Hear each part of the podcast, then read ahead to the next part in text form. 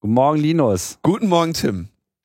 Du, ich habe gehört, die Telekom will uns jetzt die Katzenbilder wegnehmen und Podcast langsam abspielen. Tim, für schlechte Witze musst du Spezialdienst buchen.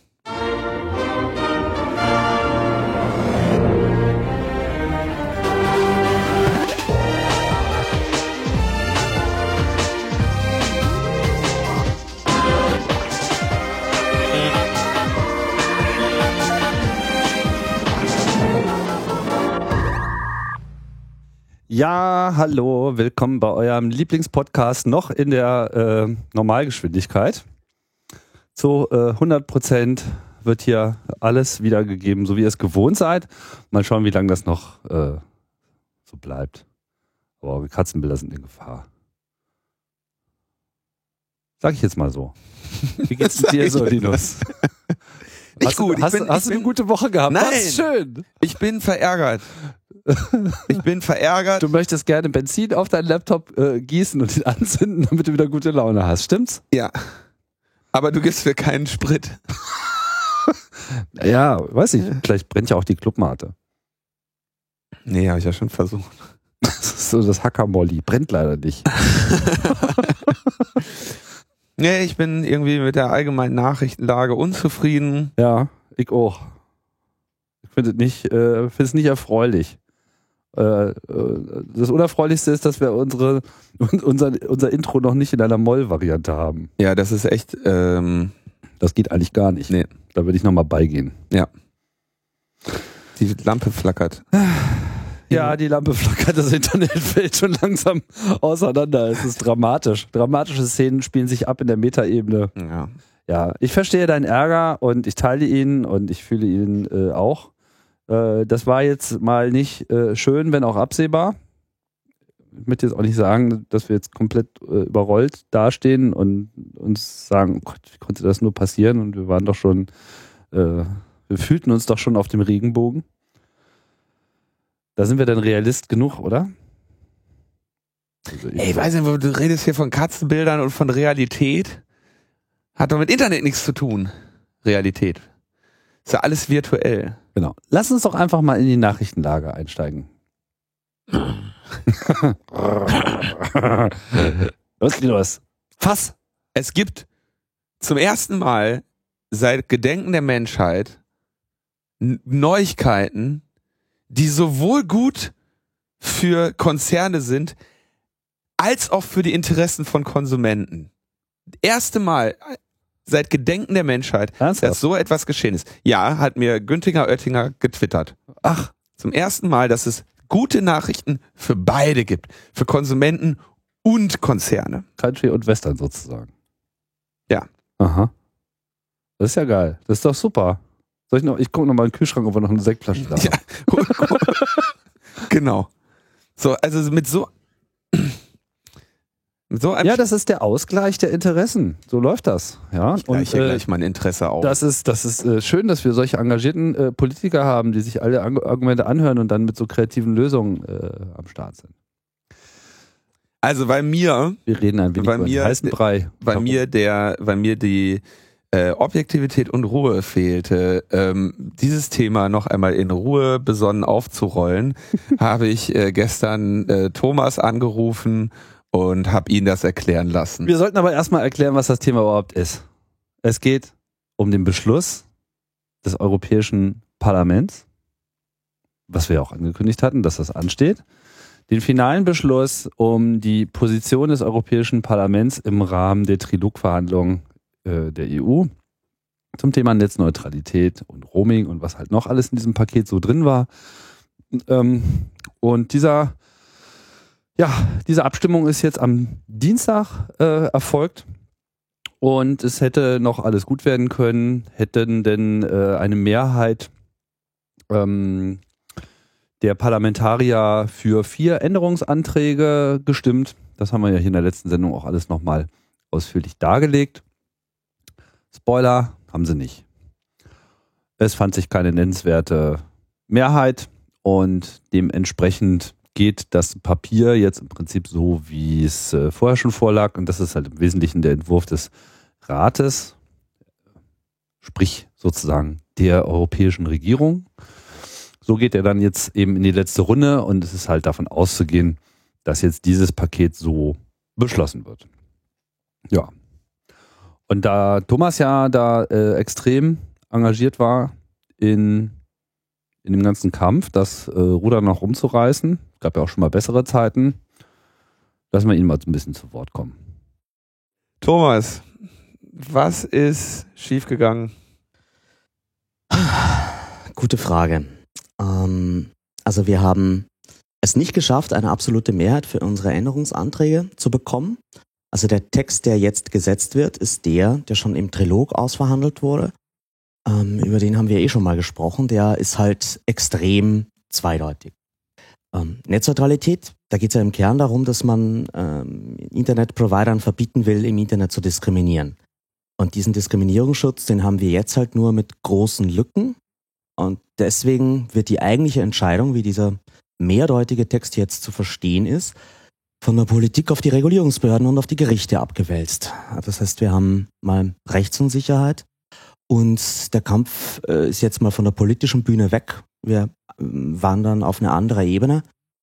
Ähm, und ja, es gibt noch ganz viel zu sagen. Es, es geht auf jeden Fall noch weiter auch, aber jetzt mal so von, von dem Gesetzgebungsprozess her sind wir ans Ende gekommen und der Text wird jetzt so wahrscheinlich, glaube ich, schon im November gesetzt werden und tritt dann immer ab April in Kraft. Auf einer Skala von eins bis, äh, bis irgendwie Vollkatastrophe, wie schlimm ist es denn jetzt? Also große Lücken, es klingt irgendwie komisch, klingt nach, ähm, okay, es gibt große Lücken, aber es gibt auch ein Grundgerüst. Also was haben wir denn zum Beispiel, was, was haben wir denn jetzt mal unveränderlich wirklich wenigstens? Ja, was ist mhm. das wenige, was wir jetzt haben? Also was wir auf jeden Fall jetzt haben, ist, ähm, das Blockieren von Diensten wird es nicht mehr geben. Also wir kennen das im Mobilfunk, dass Skype über die AGBs ausgeschlossen wird. Das geht nicht mehr mit diesem Text. Ähm, auch das ähm, beliebige Throtteln von Dienstklassen wird äh, schwieriger, das geht aber immer noch. Also vor allem File-Sharing und ähm, VPNs drosseln, das ist sogar ein neues Problem, das wird es weiterhin geben. Ähm, und Zero Rating, also der Spotify-Deal von der Deutschen Telekom, das bleibt offen. Da wird's wirklich spannend, wie es mit Zero Rating weitergeht, weil da ist die Verordnung am, am unklarsten. Ähm, Spezialdienste eigentlich auch. Bei Spezialdiensten wird's auch so sein, dass wir, ähm, das kann man so oder so lesen. Ähm, ich sag mal, ich bin nicht glücklich damit. Ich würde diesem Gesetz nicht zustimmen. Deswegen haben wir auch dagegen gekämpft.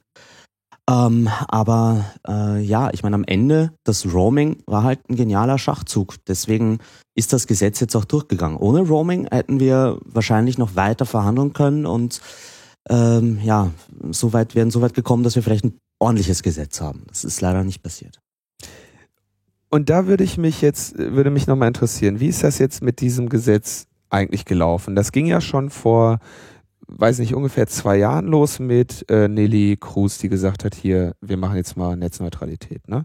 Die wusste aber nie genau, was das ist.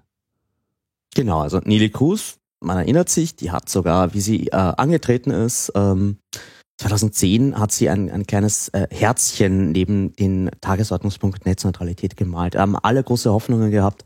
Dann hat sie ganz lang nichts gemacht, bis kurz vor der Europawahl und dann hat sie dieses Gesetz vorgestellt, diese Hybris, wo halt eigentlich drinnen steht, keine Netzneutralität. Also wir schaffen die Netzneutralität ab und legalisieren die Diskriminierung. Ähm, dann ist das ins Europaparlament gegangen. Das hat sich sehr ambitioniert mit dem Na, Thema.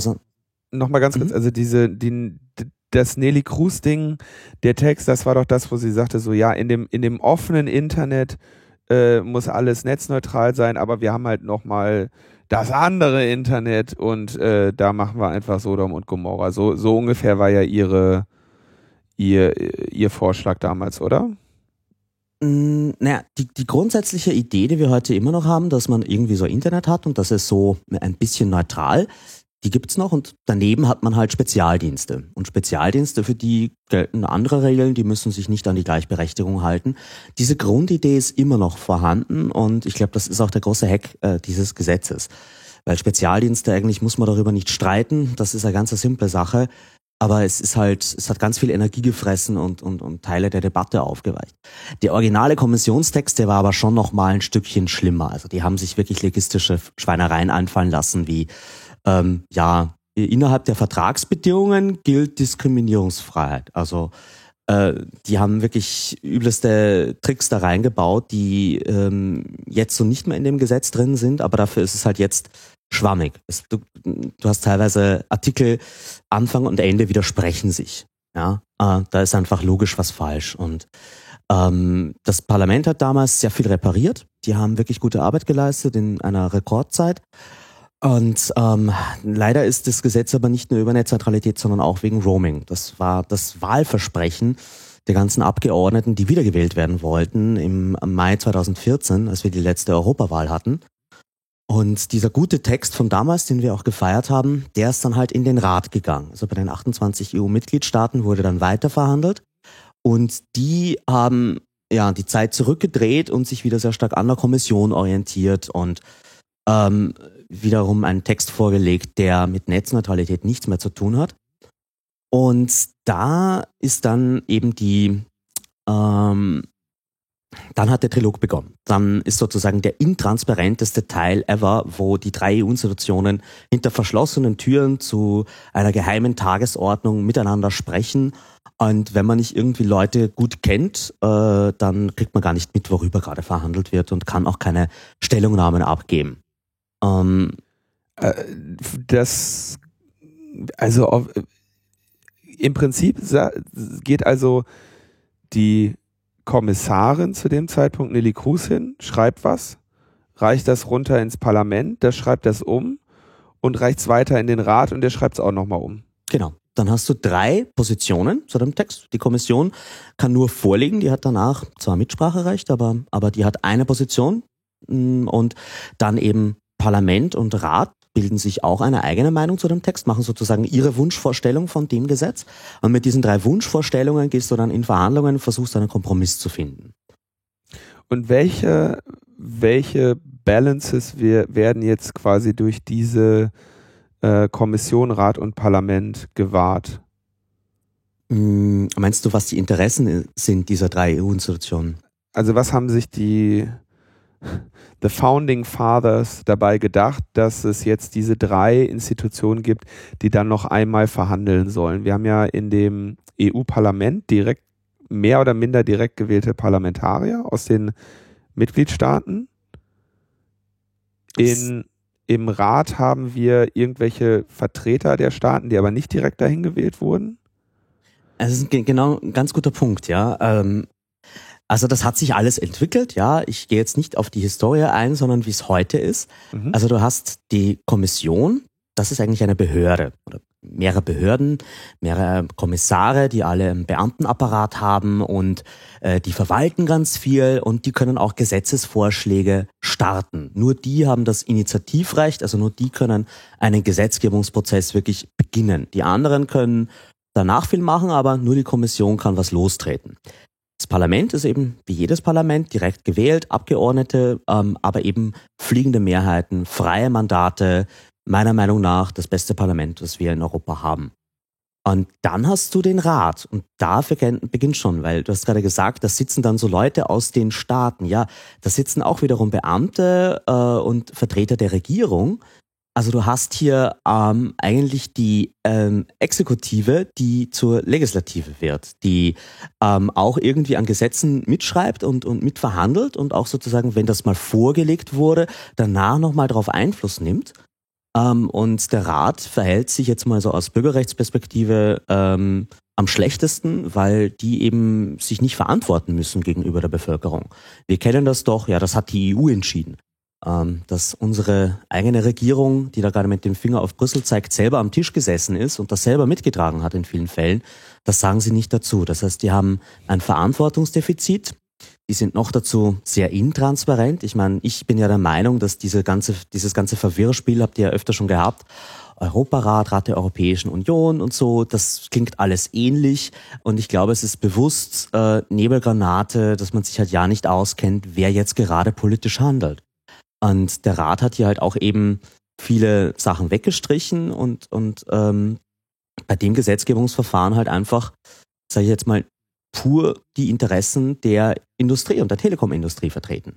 Weil du siehst doch richtig schön, die großen Länder, die alle noch Anteile an ihren äh, Telekom-Firmen halten, also Deutschland, Deutsche Telekom, ähm, Italien, Spanien, Telefonica, ähm, Großbritannien, British Telekom, die haben sich alle sehr im Interesse der Telekom-Industrie ähm, verhalten, weil die halten da Anteile, das bringt Geld ins Budget. Man will dieser einen Branche, die auch immer noch Jobs schafft, die noch gut funktioniert trotz Krise, einfach keine Steine in den Weg legen. Und ähm, eigentlich die, die Telekom-Industrie hat mit dem Rat eine per perfekte Interessensvertretung, an die man auch so als Zivilgesellschaft fast nicht rankommt. Dann mal, du kennst mich ja als Advocatus Diaboli. Ähm,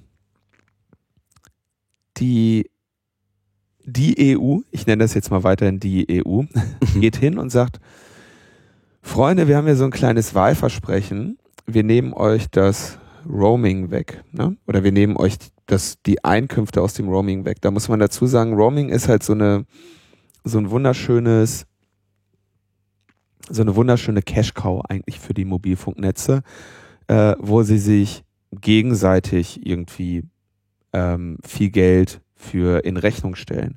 Am Ende machen die aber quasi sowas wie am Ende des Monats überweisen, überweisen die sich natürlich einen Betrag Geld. Ne?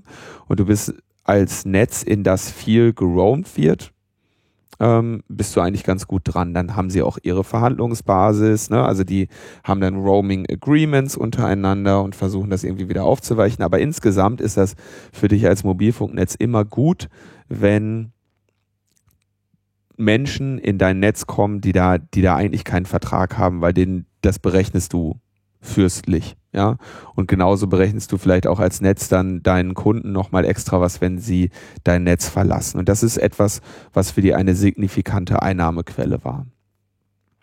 Und jetzt hat die EU sich angeschickt und hat mit, mit Anlauf gesagt, diese Einnahmequelle nehmen wir euch weg. Und dann sind sie ja offenbar hingegangen und haben gesagt, ja, Freunde, ähm, wenn ihr uns die wegnehmt, ne, dann müsst ihr uns aber wenigstens eine andere Einnahmequelle geben. Und die, die sich da ja eigentlich hinter verbirgt, ist ja die Einnahmequelle. Ich möchte als Internetanbieter auch an der anderen Seite meines, meiner Dienstleistungen Geld verdienen. Also ich möchte nicht nur von Thomas Geld dafür nehmen, dass er irgendwie Bits von, aus dem Internet bekommt, sondern ich möchte auch von äh, Spotify Geld dafür nehmen, dass die Bits ankommen. Und ich möchte quasi ab einer gewissen Größe meine Kunden ja, die unter Umständen mehrere Millionen sind, in die Waagschale gegenüber den Inhalteanbietern werfen und sagen, Freunde, ähm, schönes Geschäftsmodell, was ihr da habt, wäre doch schade, wenn äh, eure Kunden unzufrieden wären. Ja, das ist doch ein, das ist doch die die ökonomische Erwägung, äh, die da jetzt offenbar auch in der Koppelung dieser beiden äh, Initiativen stattgefunden hat, oder? Ja, das ist stark zu vermuten, ähm, weil, wie gesagt, auf der einen Seite nimmt man ihnen was weg, auf der anderen gibt man ihnen etwas dazu. Ähm, die Frage ist jetzt mit dem derzeitigen Roaming-Text, wie viel man ihnen überhaupt wegnimmt. Weil was damit mal beschlossen ist, ist nur, dass im April 2016 die Roaming-Gebühren ein Stückchen fallen. Ähm, dann kostet ein Megabyte im Ausland maximal 5 Cent. Ähm, das wären sie aber wahrscheinlich sowieso, weil wir sowieso schon in einer, einer Richtung sind, wo Roaminggebühren ständig fallen. Das ist schon seit einigen Jahren so, weil die EU das natürlich schon längst erkannt hat, wenn du irgendwie Grenzen abbaust und dann aber nur noch an deinem Telefon merkst, dass du jetzt gerade äh, von Deutschland nach Frankreich fährst, dann ist das nicht im europäischen Gedanken. Also Roaminggebühren werden so oder so gefallen es ist halt ein klassisch europäisches Thema, womit auch Europapolitiker punkten können und äh, Europa braucht ja gerade auch irgendwie Erfolge ähm, aufgrund der vielen anderen Krisen. Ähm, aber wie gesagt, also ich gehe nicht davon aus, dass ihnen da jetzt wirklich viel weggebrochen ist, was sie nicht sowieso schon eingeplant hatten. Und auch dann im, äh, glaube ich, Juni 2017, wenn jetzt wirklich sozusagen nochmal der zweite Schritt dieser, des Roamings-Teils dieser Verordnung in Kraft tritt, ähm, dann könnten die Roaminggebühren ganz fallen. Dazu muss man aber vorher noch eine Studie vorlegen. Ja? Ähm, jetzt frag mich nicht mehr, weil da weiß ich, das ist selber nicht mein Spezialgebiet, aber das ist alles noch mit Fragezeichen gekennzeichnet, ob wir dann wirklich gar kein Roaming mehr haben werden. Was jetzt schon äh, feststeht, dass du nicht irgendwie äh, von, äh, weiß nicht, einem skandinavischen Land zum Beispiel, dir eine SIM-Karte holen kannst und die dann einfach ganz normal in Deutschland oder Österreich verwenden kannst. Also wirklich dauerhaft mit fremden SIM-Karten in einem Land zu sein und dir einfach den billigsten Tarif europaweit zu holen, das wird nicht gehen. Da hagelt es dann neue Gebühren. Ähm, das heißt, wir, wir haben jetzt auch eigentlich die Netzneutralität aufgegeben für auch einen nicht wirklich klaren Roaming-Deal. Also am Ende haben wir ähm, nicht wirklich was gewonnen mit diesem Text. Also du musst nach wie vor bei einem deutschen oder sie verhindern, dass du musst bei einem deutschen oder einem österreichischen in deinem Heimatland befindlichen ähm, Provider den Vertrag machen und kannst dieses solltest die Mehrzei Mehrheit deiner Zeit auch in diesem Land verbringen, sonst äh, treten sie auf den Fuß und sagen, nee, geht so nicht. Genau. Und wie das jetzt konkret dann alles funktionieren soll, weil das sind so Fair-Use-Klauseln, frag mich nicht. Ich habe auch noch äh, von niemandem gehört, auch nicht von den Konsumentenschutzorganisationen, dass es jetzt irgendwie klare Szenarien gibt, was der Text jetzt da bedeutet. Ähm, man könnte fast davon ausgehen, dass er dort genauso schwammig ist wie bei der Netzneutralität. Also das, mhm. das steht irgendwie über dem ganzen Teil. Das sind so zwei populäre Themen. Ja, so wir tun was fürs Internet, digital und so, Zukunft und wir schaffen die Roaming-Gebühren ab. Und äh, die Hoffnung war wahrscheinlich, dass keiner genau genug hinschaut und dass sie mit dieser Message durchkommen. Und das ist eigentlich schon so ein bisschen der Erfolg, vor allem der letzten Wochen, dass wir es geschafft haben, dass diese Nachricht so nicht durchgekommen ist. Dass äh, Günther Oettinger sich bei der Pressekonferenz heftigst rechtfertigen musste, weil einfach der Narrative klar war, das ist ein fauler Deal, das ist zumindest bei der Netzneutralität weit weg von äh, dem, was die USA haben. Sie haben ja immer versucht, so, dann so zu streuen, dass die EU-Regeln besser wären als die amerikanischen, was nicht stimmt. Und da haben wir ihnen zumindest ihre Superversalzen und, und die Jubelmeldung weggenommen. Das ist, ähm, das ist natürlich schön, ähm, aber äh, trotzdem schade, wenn wir jetzt mit, mit einem mit einem schlechten Gesetz dastehen. Ne? Ja, also das ist auch Manöverkritik läuft noch ähm, und äh, wie gesagt, jetzt sind so irgendwie die die ersten Analysen und Mails gehen rum und man fängt an nachzudenken, was hätte man besser machen können. Ich meine, in der Historie, wir, wir, wir sind vorher stehen geblieben beim Rat. Wie gesagt, der Rat hat einen schlechten Text vorgelegt, der Trilog hat dann einen nichtssagenden Text vorgelegt. Ähm, und dann sind wir sehr kurzfristig eigentlich dann rund um die Sommerpause dahin gekommen, wo wir heute stehen. Ähm, am 15. Juli wurde das Ganze nochmal im, im Ausschuss beschlossen vor der Sommerpause ähm, und dann jetzt nochmal vor äh, zwei Wochen äh, beides Mal im Industrieausschuss. In beiden Malen wurde kein, wurden keine Änderungsanträge zugelassen, was sehr spannend ist, weil ähm, man hat zuerst gemeint, ja, beim zweiten Ausschuss kriegt ihr Änderungsanträge und dann beim zweiten haben sie gesagt, nein, ihr hättet beim ersten Ausschuss Änderungsanträge stellen können. Also das war auch nicht gerade demokratisch. Ähm, und äh, das Ganze wurde halt eben auch wirklich mit rasendem Tempo durchgepeitscht. Also wir hatten zwei Wochen zwischen Ausschuss und Plenum zwei Wochen, um irgendwie alles in Stellung zu bringen und zu mobilisieren. Und äh, ich meine, wir haben allein in der letzten Woche sind 20.000 Mails rausgegangen von Safety Internet. Wir haben irgendwie äh, die größten Firmen, die wir kriegen konnten, äh, mobilisiert, also WordPress, Vimeo, Soundcloud und viele andere. Und ähm, Tim Berners-Lee hat sich für Änderungsanträge ausgesprochen, äh, genauso wie Lawrence Lessig und Barbara van Schewig. Also wir hatten wirklich von, von, von größter Seite Support in den letzten Metern und haben wirklich nochmal viel Wind gemacht. Ähm, es, es gab aber so strukturelle Gründe, wegen denen es einfach am Ende nicht funktioniert hat, meiner Meinung nach. Was, und, und das sind grundsätzliche Ungleichgewichte zwischen den EU-Institutionen. die würden mich gleich äh, natürlich sehr genau interessieren. Die andere Frage ist, wenn sich diese drei Institutionen nicht einig sind, dann kommt halt was, was Nichtsagendes bei raus. Ne? Und das ist natürlich eigentlich Mist. Also ein nichtssagendes Gesetz oder eine, eine, eine, eine nicht eindeutige Regulation ist ja einfach immer scheiße, oder?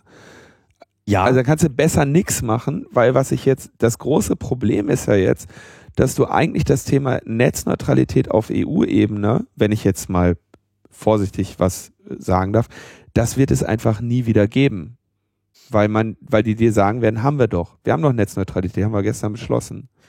Das, das heißt, du wirst das Thema so schnell nicht nochmal an, an dieser Stelle aufhängen können, oder? Das werden wir sehen. Ähm, also, ich meine, wie gesagt, wir, wir, wir haben ein mehrdeutiges Gesetz. Jetzt gibt's mal den nächsten Schritt, dass die Regulierungsbehörden hergehen und sagen, okay, wir machen das konkret, wir brauchen was, um arbeiten zu können. Und äh, wir machen jetzt Guidelines und die werden klar sein, mit denen kann dann Regulierungsbehörde entscheiden, machen wir hier was, verbieten wir einen Spotify-Deal von der Deutschen Telekom oder lassen wir den bleiben. Ähm, die Fragen sind jetzt noch nicht geklärt, die kommen dann erst später. Genauso, was ist ein Spezialdienst, das wissen wir jetzt noch nicht, das werden wir dann später wissen. Diese konkreten Sachen, die hängen auch davon ab, wie die Regulierungsbehörden in den einzelnen Mitgliedstaaten so drauf sind. Ob die sagen, ja, natürlich, Netzneutralität ist wichtig, wir wollen hier was tun, wie zum Beispiel die Österreicher, oder ob die so drauf sind wie die Bundesnetzagentur, die halt so, oh, was, Netzneutralität? Nein, das brauchen wir nicht. Also das sind ja eh alles so kleine Eingriffe, ähm, da profitiert der Nutzer ja davon. Ähm, dann werden wir sehr unterschiedliche Erfahrungen sammeln äh, in den einzelnen Mitgliedstaaten, die genau gemonitort werden müssen. Und ähm, dann wird es wahrscheinlich auch Gerichtsprozesse geben. Also wenn Regulierungsbehörden wie die Österreicher dann wirklich sagen, wir machen was, wir verbieten den Spotify-Deal von Hutchinson 3 in Österreich, dann wird Hutchinson 3 natürlich dagegen klagen und die werden bis zum EuGH ziehen und dann wird der Gerichtshof eigentlich erst das unklare Gesetz genau auslegen. Weil der EuGH muss auch wieder klare Fakten schaffen und ähm, das kann aber Jahre dauern. Jahre der Rechtsunsicherheit, wo ich jetzt auch, die Stimmen hatten wir ja auch, so Wagniskapitalgeber, Venture Capitalists, die in Startups investieren, die haben vorher auch schon gesagt, Leute, wenn ihr dieses Gesetz macht, dann hören wir auf, in Europa zu investieren. Weil wieso unter, unterstütze ich ein Geschäftsmodell, von dem ich nicht weiß, ob es in einem Jahr noch funktionieren wird? Ähm, diese ganze Kritik, die ist schon auch angekommen und ähm, es gibt schon erste Aussagen, vor allem von Günter Oettinger, ähm, dass man offen ist für eine Reparatur. Ähm, ich habe Günther Oettinger ja am Freitag in München getroffen und das war mehr oder weniger das, was er mir da erzählt hat. Also er hat mir ein Gesprächsangebot gemacht und mir Honig ums Maul geschmiert und eben auch gesagt, wenn es da Probleme gibt, dann werden wir nachbessern. Und äh, jetzt müssen wir das Gesetz aber so durchbringen. Ähm, und dieselbe Aussage hat er aber auch äh, gestern im Deutschlandfunk getätigt, dass die Kommission bereit ist, da in Reparaturen zu gehen, wenn es wirklich zu Problemen kommt. Jetzt müssen wir halt nachweisen, dass es auch Probleme gibt. Das heißt, das Thema Netzneutralität ist eigentlich bei weitem nicht beendet, sondern jetzt geht's erst richtig los und jetzt geht's in die mühsame Kleinarbeit in 28 Ländern. Ich freue mich ja zumindest, dass du nicht völlig am Boden zerstört bist, nachdem du dir mit dem Thema über so viele Jahre so viel Mühe gegeben hast und bis zum Ende gefiebert und gekämpft hast. Wenn man einmal ein Thema findet, das nicht langweilig wird, dann muss man dranbleiben. Aber ich, ich hätte auch gerne irgendwie, also wäre wär das in Europa gut gegangen, dann hätte ich mich halt mehr um Internet.org gekümmert und, und uh, Zero Rating in ähm, Global South. Aber ähm, ja, also ich meine, wir müssen da jetzt halt einfach dranbleiben. Ich meine, der einzige Hoffnungsschimmer ist, ähm, selber lachen, wenn ich das sage, aber die USA haben halt auch zwei Anläufe gebraucht. Die ersten FCC-Regeln waren auch scheiße mhm. und nur für Festnetz und nicht für Mobilfunk und ähm, haben Zero Rating auch gar nicht berührt. Jetzt haben wir bessere Regeln. Ähm, vielleicht brauchen wir in der EU auch zwei Anläufe und sind einfach hinten nach. Ich weiß es nicht. Also ich, ich werde auf jeden Fall versuchen, dem Thema treu zu bleiben, aber was wir auch gesehen haben, ist, wir sind viel zu wenig Leute. Also das Kernteam von Safety Internet sind am Ende halt auch, kann man vielleicht dann ein bis zwei Händen abzählen. Und da braucht es einfach viel mehr Menschen, die mitmachen mit ihren Skills, seien das jetzt Entwickler, Designer, Kommunikationsmenschen. Also so, äh, da müssen wir professioneller und besser werden, damit wir wirklich eine Chance haben. Wie ist denn jetzt Save the Internet? Ähm, wie hat die Kampagne verfangen? Also offenbar von den Parlamentariern war irgendwie keiner mehr oder waren jetzt die Leute waren nicht nicht ernsthaft mehr zu beeindrucken. Wie viele Anrufe gemacht wurden, kannst du, glaube ich, nicht sehen, ne? Oder konntest du jetzt gerade nicht einsehen? Kann ich nicht sehen. Das äh, sind Zahlen, die La Quadrature du Net vorliegen müssten. Die machen dieses PyPhone-Tool. Ja, dann äh, gucken wir mal. Dann schaue ich mal nächste Woche, ob ich das äh, rausfinde. Aber Mails wurden fünfstellig verschickt, hast du gesagt? Ja, also jetzt mal, ich habe nur die Zahlen von der letzten Woche da. Das waren äh, 20.600 ähm, die mit Piwik gezählt wurden. Mhm. Ähm, und ich sehe jetzt gerade die aktuelle Woche nicht, aber ähm, wir haben natürlich am Montag nochmal ganz viel gepusht, aber da eher eben auf Telefon, weil so kurzfristig sind Anrufe halt einfach besser. Das habt ihr eh in der letzten Sendung schön gesagt. Man kann halt diese E-Mails nicht wegsortieren. Also meine Vermutung war, dass viele Abgeordnete dann einfach einen Filter hatten auf Netzneutralität. Mhm. Ähm, ähm, und äh, da gab es sogar schon Memes dazu, die innerhalb vom Parlament ähm, zirkuliert sind, weil wir halt wirklich wieder stark waren und ich meine, wir haben keine Faxe mehr verschickt, weil die eben auf elektronischen Faxversand umgestellt haben, wahrscheinlich auch wegen uns. Ähm, wir haben so, ähm, also was, was aber wirklich gut funktioniert hat, waren die Anrufe und da ähm, aber auch wir hatten dann aus den USA auch nochmal Unterstützung, Battle for the Net, die Seite, die in den USA ganz massiv ähm, Campaigning gemacht hat, die hat uns unterstützt. Die haben selber eine eigene E-Mail-Kampagne und ich glaube sogar Telefonkampagne laufen gehabt. Also da wurde schon viel in Bewegung gesetzt nochmal. Und man hat schon richtig gemerkt, dass das auch bei den Leuten ankam. Ähm, aber am Ende waren halt auch die Gespräche, die ich dann noch, ich war am Montag im, in Straßburg im Europaparlament und habe auch mit den Leuten gesprochen, die dann nicht für uns gestimmt haben. Und was ich da halt oft gehört habe, ist, klar, kommt an, ich verstehe die Argumente, ich gebe euch sogar inhaltlich recht. Ich finde die Änderungsanträge sogar gut, aber wenn wir diesen Deal jetzt nicht akzeptieren, dann springt uns der Rat ab. Wir haben einfach nur die eine Möglichkeit, diesen einen Text anzunehmen und wenn wir da nicht Ja und Amen sagen, dann sagt der Rat, pff, ich brauche keine Roaming-Abschaffung, ich brauche keine Netzneutralität. Dann lassen wir das Gesetz sterben. Und mit der Angst, mit dem Argument ist die Mehrheit zustande gekommen gegen uns. Das war sowohl bei Konservativen und auch ganz stark bei Sozialdemokraten so. Ähm, und das ist ein wirklich teuflisches Argument, weil damit kann der Rat immer diktieren, was durchgeht und was nicht. Damit definiert der Rat die roten Linien. Und das Parlament macht irgendwie in erster Lesung sehr bürgerrechtsfreundliche Texte. Man denke an die Datenschutzgrundverordnung, die Jan-Philipp Albrecht gerade verhandelt. Und dann kommt der Rat und sagt, nein, aber nicht mit uns. Und mit uns gibt's nur das und das. Und wenn das Parlament da nicht irgendwie sich auf die Hinterbeine stellt und sagt, wir sind hier direkt demokratisch legitimiert und wir vertreten mal zuallererst die Interessen der Bevölkerung, dann werden wir da immer wieder in dieselben Probleme reinlaufen. Und da müssen wir strukturell was ändern. Ähm, es gibt viele Möglichkeiten, wie man das machen kann. Mehr Öffentlichkeit für Europathemen ist auf jeden Fall notwendig. Ähm, äh, und äh, halt einfach auch die Staaten in die Verantwortung nehmen für die Position, die sie im Rat vertreten. Wie gesagt, Deutschland hat im Thema Netzneutralität im Rat ähm, nochmal eine viel schlechtere Position vertreten als die, die sie national schon haben. Ha. Und was, was, was wären deine Vorschläge, das jetzt zu ändern?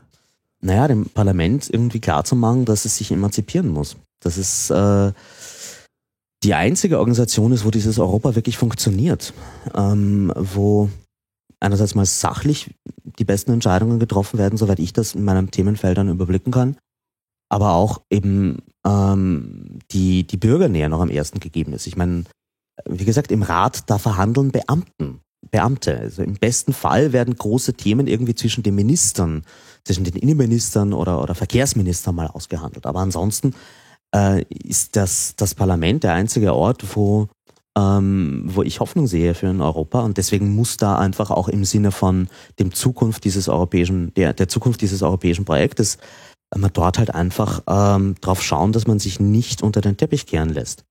Ähm, und wie gesagt, also das war sicherlich mit Roaming auch nochmal schwierig, weil das ist halt einfach ausnahmsweise ein Thema, wo sich Europaabgeordnete profilieren können in den Medien. Ähm, aber ich meine, wir können uns ja auch vielleicht mal kurz das, das Abstimmungsverhalten anschauen. Man hat schon auch gesehen, äh, ausnahmsweise, die SPD ist fast nicht umgefallen. Also die SPD war groß, äh, war, war mit 22 Stimmen dafür und nur äh, einer Enthaltung und einer Gegenstimme. Und es waren schon auch so vom Ergebnis her, merkt man, wir sind durchgekommen mit unserer Kritik. Ähm, und es gab sogar einen CDU-Abgeordneten, der für die Änderungsanträge gestimmt hat. Ui, wer war das? Der ah, jetzt eine Honorary Mention. Oh mein Gott, äh, suche ich dir raus. Lass uns mal weiterreden. Muss ich selber nachschauen. äh, ja. Also ich, ich kann dir die Frage jetzt aber auch nicht beantworten, wie man dieses grundsätzliche Problem lösen kann. Ähm, es ist auf jeden Fall ähm, etwas, das eine Lösung braucht, weil wie gesagt, ich glaube, bei der Datenschutzgrundverordnung können wir in genau dieselbe Problematik reinlaufen. Und bei vielen anderen Themen natürlich auch, wo es um Bürgerrechte versus staatlichen oder, oder Industrieinteressen geht.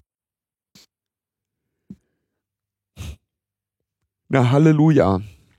Dann können wir uns ja auf die nächsten schlechten Neuigkeiten aus Europa ähm, eh gefasst machen. Meine, vielleicht eine vorsichtige Frage. Hast du jemals irgendwie, gibt es, sind Beispiele überliefert von etwas, was irgendwie von der EU kam, das irgendwie wohl durchdacht und mit, äh, mit äh, intendierten Konsequenzen äh, war?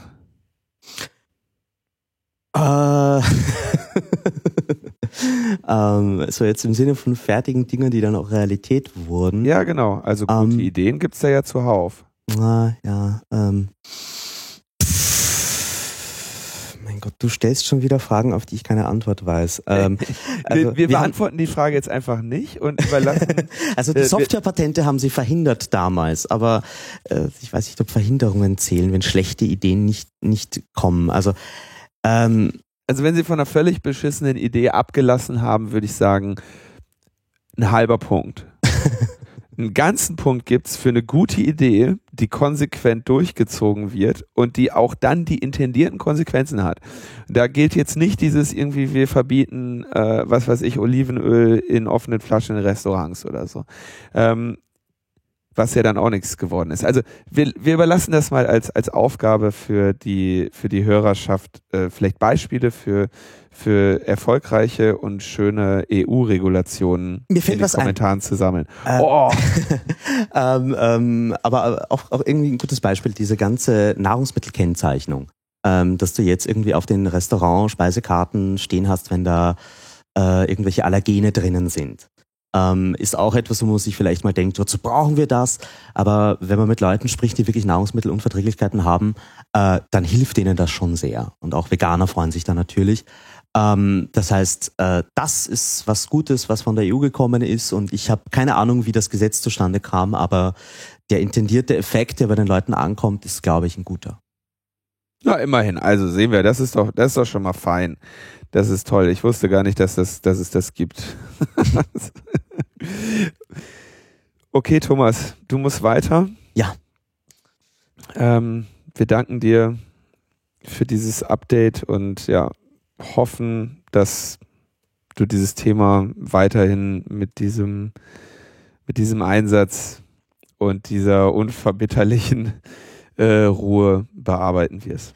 Ja, nicht nur ich hoffentlich, weil ansonsten wird das nichts. Ähm, wie gesagt, das ist alles Teamwork und ich sehe es zwar als, also ich, ich, ich bin schon wirklich persönlich an einem Punkt, dass ich sage, das ist natürlich auch ein Misserfolg von äh, den NGOs und auch von mir, die da in der Kampagne drinnen sind. Ich meine, ähm, muss ich vorstellen, vor allem ich bin da jetzt seit äh, ein paar Jahren dabei. EDRE ist noch seit viel, viel mehr Jahren im Hintergrund am Werken und großteils unsichtbar bei diesen Dingen.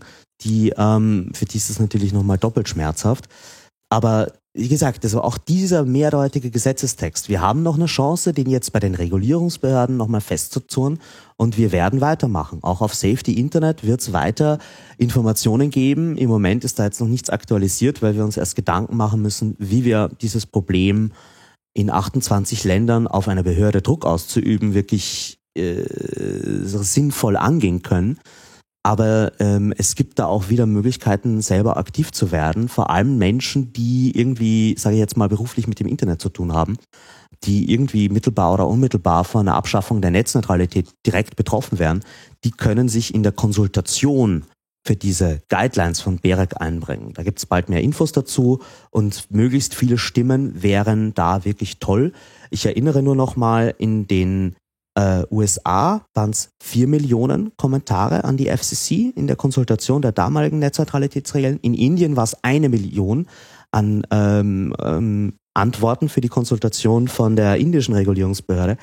Wir müssen allein jetzt so zur Ehrenrettung in Europa 40.000 schaffen. Ansonsten können wir uns ja nicht mehr blicken lassen auf der ITU. Ja, gut, das war's von meiner Seite. Ich wünsche euch noch eine gute Sendung und auf bald. Danke dir, Thomas. Okay, das war Thomas. Und jetzt äh, ist ja seitdem auch schon wieder einiges passiert. Es dauerte nicht lange. Und unsere Freunde von der Deutschen Telekom sprangen aus dem äh, Busch. Und wie ich schon sagte, wollen uns die Katzenbilder wegnehmen. und legte in einem super Artikel ein, ähm, ja, ein tolles Statement äh, auf den Tisch, was schön zeigt, dass äh, ja, wes Geistes Kind eigentlich nun dieser neue Beschluss äh, wirklich ist. Die ganze, den ganzen Optimismus von Thomas in allen Ehren, aber jetzt äh, es auf jeden Fall gleich ans Eingemachte. Timotheus Höttges, der Vorstandsvorsitzende der Deutschen Telekom, hat dann direkt am 28.10. die Tinte äh, unter dem von Oettinger gefeierten Beschluss zur Netzneutralität war noch nicht trocken, äh, so ungefähr.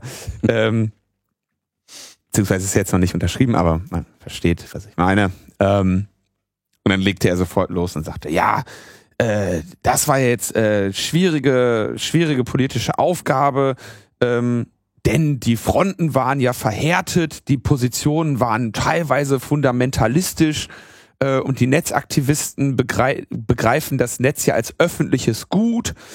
Ähm, und jetzt zum Glück. Ähm, und es sei neutral. Genau, so ein Quatsch, ja. Also in Anführungsstrichen, so.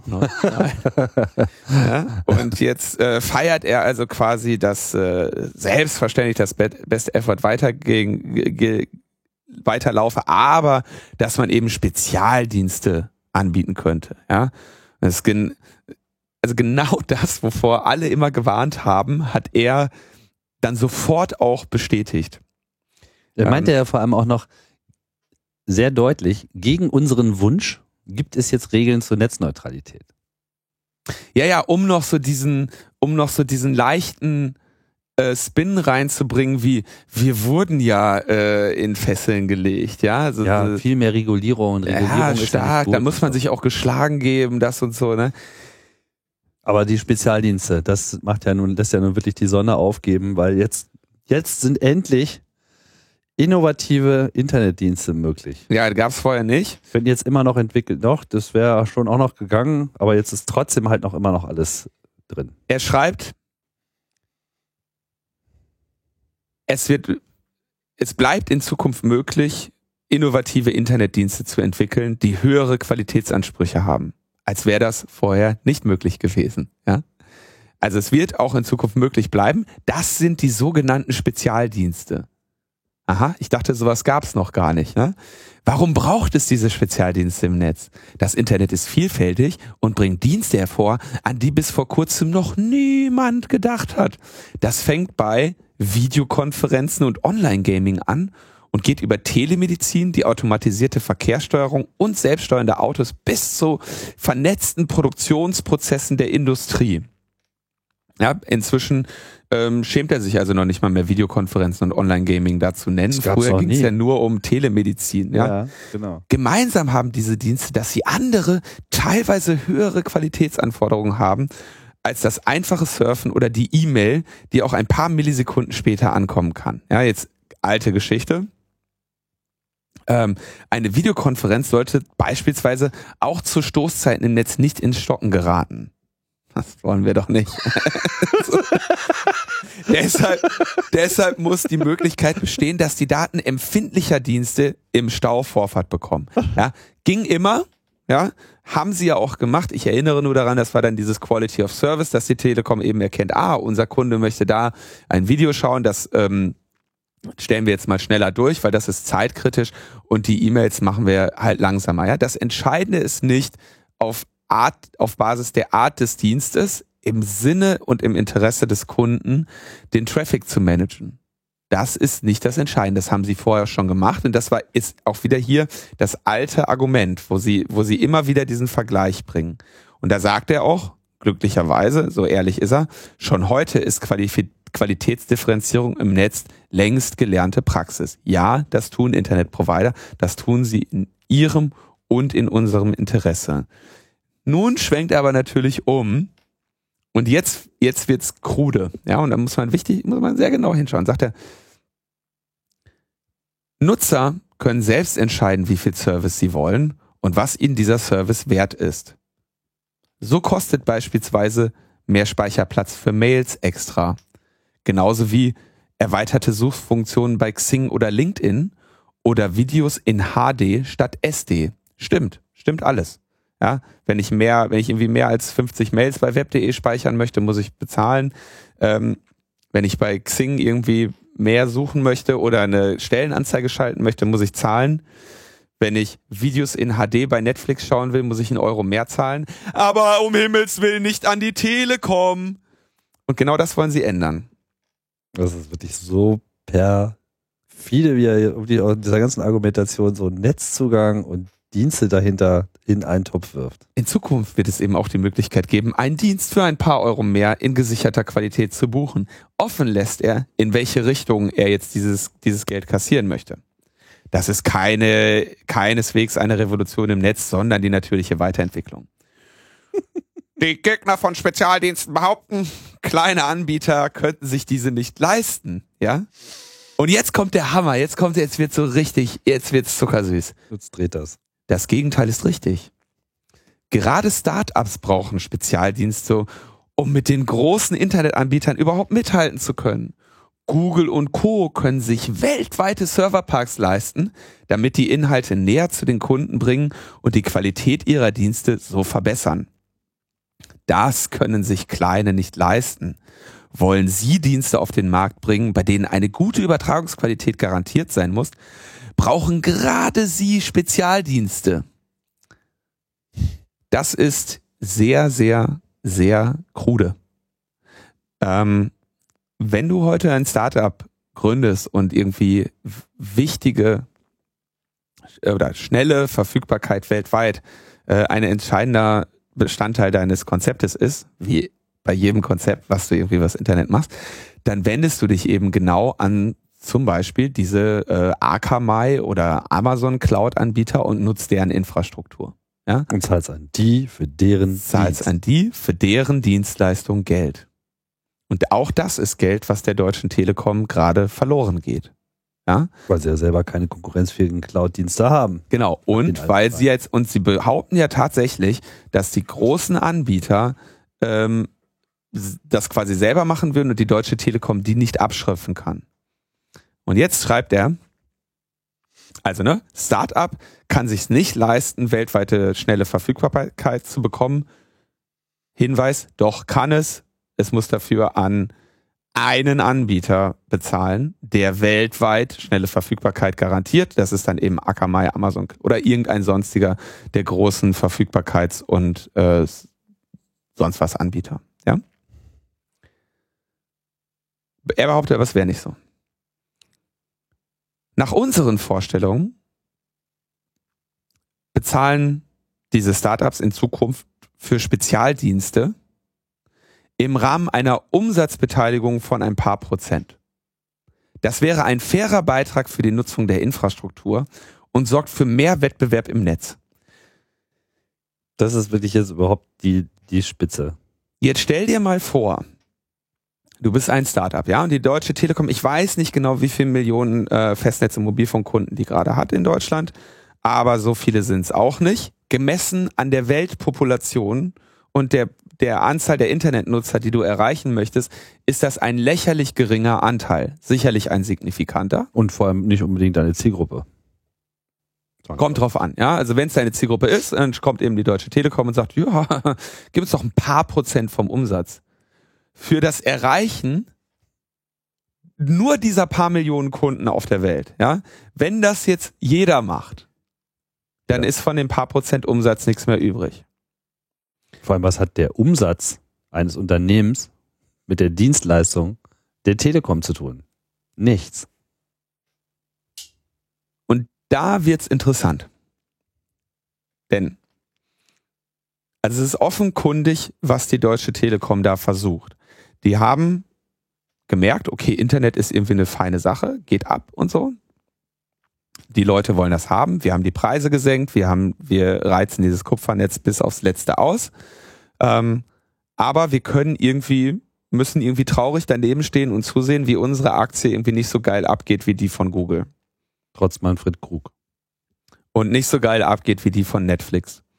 Weil die innovative Ideen hatten, die unser Unternehmen nicht hatte. Und jetzt möchten wir von den zukünftigen innovativen Ideen, den Startups, Geld haben. Er behauptet ja jetzt, dass er von Google und den anderen kein Geld nehmen würde. Ja, ich bleib mal so bei seiner Argumentation. Selbstverständlich werden die anfangen, irgendwie zu versuchen, ähm, irgendwie Brückenzoll zu verlangen, auch von den großen Anbietern. Aber warum interessiert er sich hier so für die Kleinen? Und das Interessante, was ich sehe, ist, dass es eine Meldung gab, dass die Telekom ihren Startup-Inkubator quasi jetzt gerade eingestellt hat und neu aufstellen möchte. T-Ventures. Genau. Und mein Eindruck ist, den ich bis jetzt nicht äh, bestätigen kann oder den ich bis jetzt, für den ich bis jetzt keinen Beweis habe, aber wo ich davon ausgehe, dass es das ist, was sie tun werden, ist, dass sie ihren Startup-Inkubator umstellen auf nicht, du musst eine Umsatzbeteiligung haben, also du musst eine Umsatzbeteiligung an die Deutsche Telekom zahlen, weil seine Argumentation wäre ja, wenn du dann groß genug bist, dann hast du verändert sich wieder das Kräftegleichgewicht und du musst nicht mehr an die Deutsche Telekom zahlen, weil dann bist du ja ein großer Anbieter, der es sich leisten kann. Ja? So behauptet er das ja, ne? In dem Moment, wo du kein Starter mehr bist, bist du ein großer Anbieter und dann kannst du es dir leisten. Und genau das wäre ja wieder fatal für die Deutsche Telekom. Weil dann hätte sie quasi nur bei den äh, Startups so ein bisschen was abgeschröpft am Anfang, bis sie groß genug sind, sich das Kräftegleichgewicht ändert und dann die Deutsche Telekom sagen muss, ja, Mist, von dir können wir jetzt kein Geld mehr verlangen. Deswegen denke ich, was sie tun werden, ist, sie werden ihre ähm, Startup Venture Capitalist Sache umbauen auf, wir können dir einen Spezialdienst anbieten gegen Unternehmensbeteiligung. Und Unternehmensbeteiligung ist ja quasi dann auch Umsatzbeteiligung, Umsatzbeteiligung. und ist ein äh, Invest in die Zukunft des Unternehmens. Das ist das, was ich vermute, was sie tun werden. Und ja, aber die paar Startups, ob ihnen das irgendwie wirklich eine nennenswerte äh, Einkommensquelle darstellt, zumal ja die Startups dann äh, vor allem eins nicht mehr haben, eine gute Chance auf dem Markt. Sie brauchen diese Startup-Argumentation bringt er ja nur, weil er, äh, weil es eben diese Initiative gab, ähm, Startups für Netzneutralität, die irgendwie europaweit äh, Sturm gelaufen sind gegen diese ähm, EU-Regulation, weil die genau wissen, dass es ihnen an den Kragen geht. Und die Telekom weiß das auch. Und genau deshalb halte ich es für die, ähm, sage ich mal, wie nennt man sowas immer, wirtschaftlich geboten, wenn etwas besonders perfide ist. Ne? Äh, Würde ich sagen, ist es für Sie jetzt wirtschaftlich geboten oder sinnvoll zu sagen, alles klar, wir picken uns jetzt Startups raus und wir sorgen dafür, dass wir bei allen Startups eine äh, brauchbare Unternehmensbeteiligungen bekommen dafür, dass sie unser Netz nutzen. Und dann können wir eventuell können wir sinnvoll an denen partizipieren.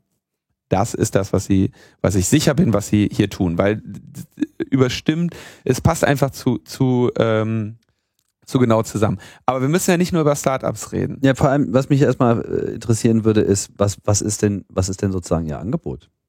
das also, Angebot. Du bist ja. ein Startup, schön, ist wunderbar, was du da machst. Sie können, Sie wissen ja, dass Sie nicht eine Umsatzbeteiligung Nein, aber was können. bieten Sie denn für die Kohle, die Sie jetzt sozusagen bekommen? Ganz normal Venture Kapitalismus in Investitionen.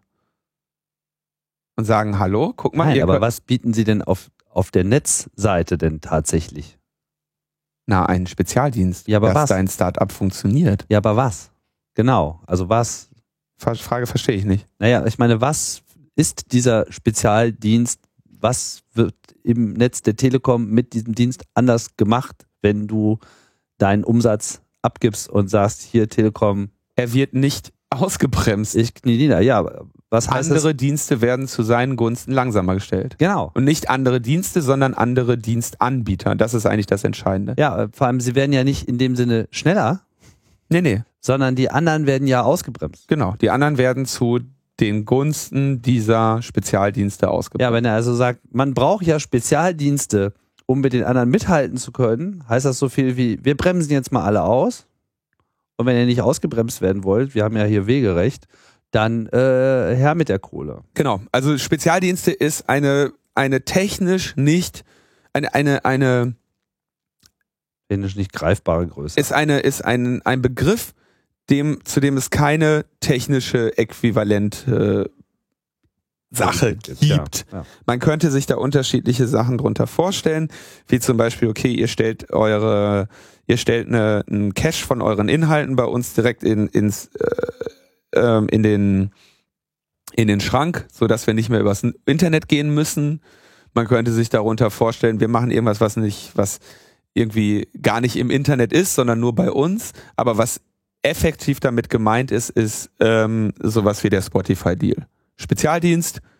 Du kommst übers Internet und wir zählen den Traffic nicht mit bei unseren Kundenabrechnungen. Und da ist übrigens auch genau das geschehen, was ich, ähm, was ich ja gerade gesagt habe, wie sie es machen werden.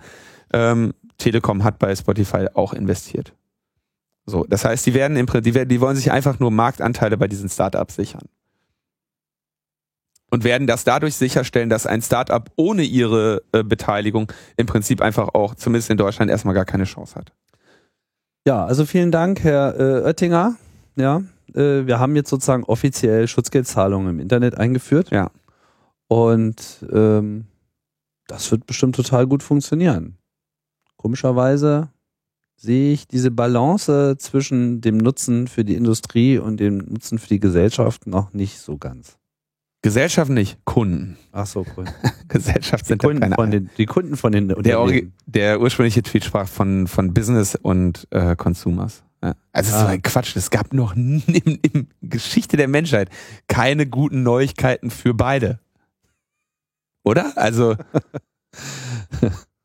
entweder der du du stärkst die Konsumentenrechte, äh, die Verbraucherschutzrechte oder du stärkst die die äh, äh, Rechte der Unternehmen. Aber dass am Ende beide da stehen und sagen, yay, das ist halt einfach grundsätzlich nicht der Fall. Weil so, das, das wäre in dem Fall, wenn du nichts machst, höchstens mal möglich, aber nicht dadurch, dass du irgendwie regulierst.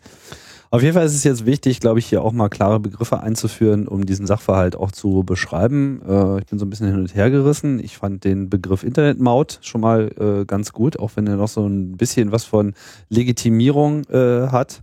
Ähm, beide, alle Begriffe sind ähm, von der Deutschen Telekom im Prinzip erfolgreich dadurch verwirr entkräftet worden, dass man sagt, wieso, du zahlst doch heute auch mehr für VDSL als für ADSL. Ja? Das heißt, dieses äh, äh, über Zahlen für die Überholspur im Internet ist im Prinzip etwas, was den Menschen schon immer so prinzipiell klar war. Wenn es schneller sein muss, muss ich auch mehr bezahlen. auf der Autobahn nicht. Ja, aber im Internet eben. Ja. So. Und das war, das hat immer allen Leuten, oder den Leuten war auch klar, wenn ich schneller fahre, verbraucht das Auto mehr Sprit. Das Entscheidende, was die Telekom macht, ist, dass sie in die andere Richtung deiner Leitung anfängt, die Hand aufzuhalten. Das ist, das ist das, das ist das wirklich Entscheidende. Und das ist das, was mich, was in der öffentlichen Debatte nicht wirklich, äh, und auch in den Artikeln nie, nicht in der Form klar wurde. Die Deutsche Telekom oder die anderen Internetanbieter werfen ihre Kunden in die Waagschale und fangen an, die Anbieter zu erpressen. Ja, und vor allem, das machen jetzt alle. Das werden jetzt alle tun. Vodafone und äh, Telefonica werden jetzt nicht lange auf sich warten lassen und alle machen so. Und dann frage ich mich, was ist sozusagen, was ist jetzt eigentlich die blühende Landschaft, wenn jetzt ein Start-up sich äh, quasi jedem einzelnen nennenswerten Provider in Deutschland, und da wir dieses Oligopol von drei Providern haben, sind das halt alle drei. Ja, äh, was heißt das dann? Das heißt, ich muss bei allen drei Providern meine Prozente abschmeißen und das ist jetzt mal nur in Wie Deutschland. gesagt, das wird, das wird, meine These, es wird nicht über Prozente laufen, indem sie dir am Ende des Jahres eine Rechnung stellen, sondern es wird dadurch laufen, dass sie in dein, in dein Startup investieren und damit nicht, nicht sich die monatliche Rechnung zahlen lassen, sondern im Prinzip einfach sich ein Prozentteil am gesamten Cash-out des Unternehmens äh, äh, sichern. Gut. Paar Und- Prozent des Umsatzes, die Behauptung steht aber jetzt im Raum von der Telekom und so muss man es dann, glaube ich, auch mal zusammenrechnen und sagen, ein paar Prozente pro Provider oder auch nur ein Prozent pro Provider. Ich komme locker auf 100 Provider, die für mich relevant sind auf diesem Ja. Planeten, wenn ich einen Dienst mache. Richtig. Äh, fragt sich, wo dann der Rest noch herkommt. Und die müssen, die sind die einzigen, die noch sind, von denen du Geld haben willst. Und dadurch sichern sie sich Unternehmensanteile an den Dienstleistherren im Internet. Weil du hast quasi Provider und du hast auf der anderen, auf, du hast auf der anderen Seite Unternehmen, die ein Schweinegeld damit verdienen, Dinge im Internet anzubieten. Und die deutsche, die Provider stehen da und sagen, scheiße, wir haben hier Millionen investiert, äh, Milliarden investiert. Äh, also okay, hören wir auf. Aber hier liegt eine ganze Menge Kupfer in der Erde. Äh, hier wurde eine Investition getätigt, wenn auch nicht von uns, ja, aber hier wurde eine Investition getätigt und ähm, Wir schröpfen jetzt mal ab. und wir mö- möchten die gerne abschröpfen und woanders sitzen irgendwie fünf Mann äh, vor ihrem iMac und, und schreiben irgendwie eine Uber-Webseite oder eine Airbnb-Webseite oder ein YouTube und die sind jetzt irgendwie alle ganz reich. Und das geht ja wohl so nicht, weil wenn wir nicht da wären, dann würden die auch nicht so viel Geld verdienen. Und da wollen sie natürlich sich jetzt irgendwie die, die Zukunft sichern. Und wenn du erstmal überlegst, was- die Deutsche Telekom für ein Geld hat, und dass die im Prinzip keine nennenswerte Investition, äh, äh, Innovation gerade in diesem Internet-Service-Bereich äh, jemals hinbekommen haben, ja, ähm, dann ist natürlich klar, dass sie jetzt versuchen, auf diese Weise da irgendwie zukunftsfähig zu werden. Es ist übrigens ganz interessant, als ich hier diesen Artikel gelesen habe, dass äh, T-Venture eben äh, jetzt eingestellt wird und es einen Nachfolger geben wird, weil sie ihre Startup-Finanzierung umkrempeln, ja. Da steht dann so drin, in seinen fast zwei Jahrzehnten der Geschäftstätigkeit hat sich T-Venture an zahlreichen Technologie-Startups beteiligt. Im Portfolio befinden sich der Airbnb-Konkurrent Nineflats, kenne ich nicht. Ja, und Airbnb-Konkurrent, ne, hat schon drin, so kopierte Idee. Mhm. Die Spieleschmiede Flair Games, kenne ich nicht. Die Lese-App Blink Blinkist, kenne ich auch nicht. So, und dann mit dem Taxidienst My, mit MyTaxi hatte die Telekom-Tochter im vergangenen Jahr einen bedeutenden Exit zu vermelden. Das heißt, da haben sie Kohle gemacht. Kohle gemacht. Bei der Berliner Software-Schmiede Sechs Wunderkinder, die kenne ich, die haben irgendwie so eine völlig dysfunktionale To-Do-List, äh, war T-Venture lange vor dem Verkauf an Microsoft ausgestiegen. Ja, da haben sie sich auch verzockt. Also Venture-Kram im, im Startup-Bereich ist irgendwie nicht die, äh, ist nicht die Stärke der, der Deutschen Telekom. Ja, und zu, sich einfach zu sagen, naja, okay, wenn du überhaupt irgendwas machst, dann musst du uns ein paar Unternehmensanteile geben, damit deine, damit du deine, die Qualität deiner Dienstleistung sicherstellen kannst. Das, glaube ich, ist das, was sie in Zukunft tun werden. Muss mir mal wieder meinen Lieblingsfilm Brasil anschauen. Gibt's hier eine schöne Stelle. Da steckt bestimmt Simmons dahinter. Der war schon immer der Meinung, dass die Leute für ihre Verhöre mehr bezahlen sollen. Ja. Na gut. Sehr viel mehr können wir da nicht zu sagen, oder? Haben wir noch, äh, hast du noch Anmerkungen? Es ist, es ist traurig und es ist wirklich, muss ich sagen, es ist jetzt auch wirklich diese Wortmeldung, ja, die Konsensfindung im Minenfeld, wie sie es ja hier genannt haben. Das ist einfach, das ist einfach eine Frechheit. Mir, mich interessiert noch eine Sache, da könnten wir vielleicht noch ganz kurz äh, drüber sprechen. Die haben diesen, die haben diesen Mist gerade beschlossen, ja, und der kann sich kaum halten, nach vorne zu rennen und zu sagen, haha, das ist oh, super, wir, machen jetzt, wir schröpfen jetzt ab. ja, vor allem so richtig beschlossen ist es ja technisch noch Richtig. nicht. Und jetzt frage ich mich, welche Strategie sich in der Öffentlichkeit, Öffentlichkeitsarbeit dahinter verbirgt. Ähm, ich bin mir nicht, also Disclaimer, es ist nicht ganz klar, ob die Deutsche Telekom jemals eine Strategie in der Öffentlichkeitsarbeit hatte. Wenn du dir anschaust, was irgendwie gestern deren Pressesprecher getwittert hat und wenn du dir anschaust, wie, wie das Unternehmen in, der, in seiner Geschichte öffentlich agiert hat, ist nicht klar, ob da überhaupt jemals eine Strategie hinter war, wie dieses Unternehmen sich öffentlich gebahrt.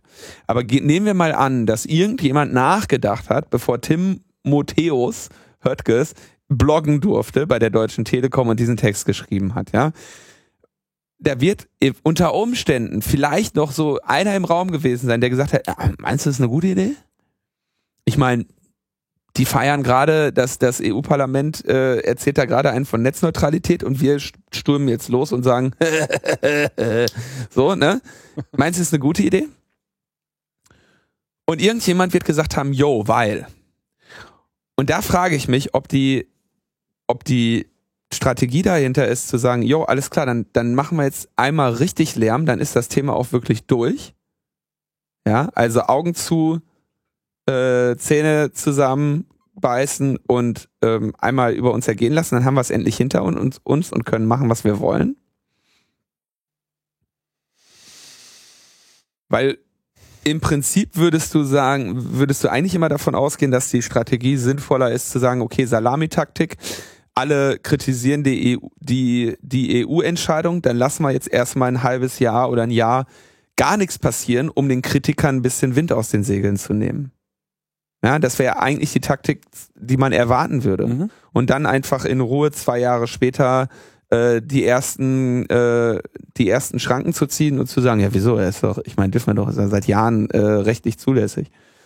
Ja, und ich frage mich so ein bisschen, was ihre, was ihr Gedanke dabei ist, das jetzt schon rauszuballern. Also mir fällt da nichts zu ein, muss ich, muss ich äh, zugeben. Mir ist jetzt nicht klar, was nach diesem Weil hätte äh, kommen können. Also das, was, was wird jetzt damit sozusagen befördert? Also was, was, was erfordert jetzt sozusagen auch noch eine, eine Beschleunigung und auf wen soll das wirken?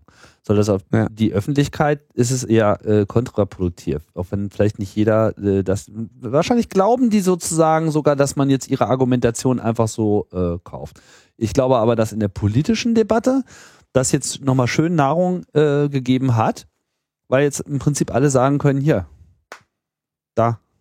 Und ich könnte mir auch vorstellen, dass hier so, und sie sollten äh, sich auch ordentlich äh, erschrecken, dass so Szenen wie zum Beispiel Online-Gamer jetzt überhaupt erst aufwachen und feststellen, so, oh hoppala, wie was.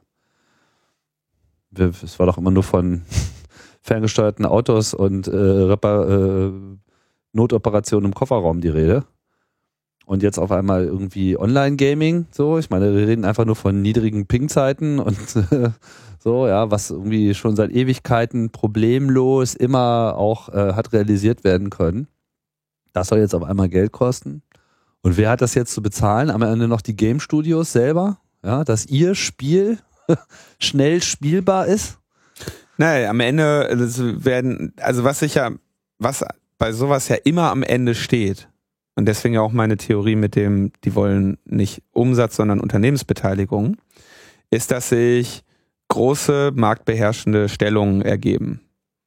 So, das heißt, es wird dann einen Online- Gaming-Anbieter geben, der in der Lage ist, weltweite Verfügbarkeit äh, herzustellen. Und es gibt die Alternative, dass du mit 100 ähm, äh, Providern weltweit äh, selber verhandelst.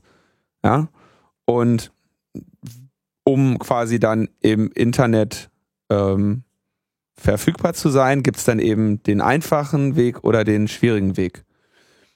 Kannst mit jedem Internetprovider einzeln reden, die haben aber wahrscheinlich für die paar Mark 80, die sie bei dir verdienen können, gar kein Interesse mit dir zu reden.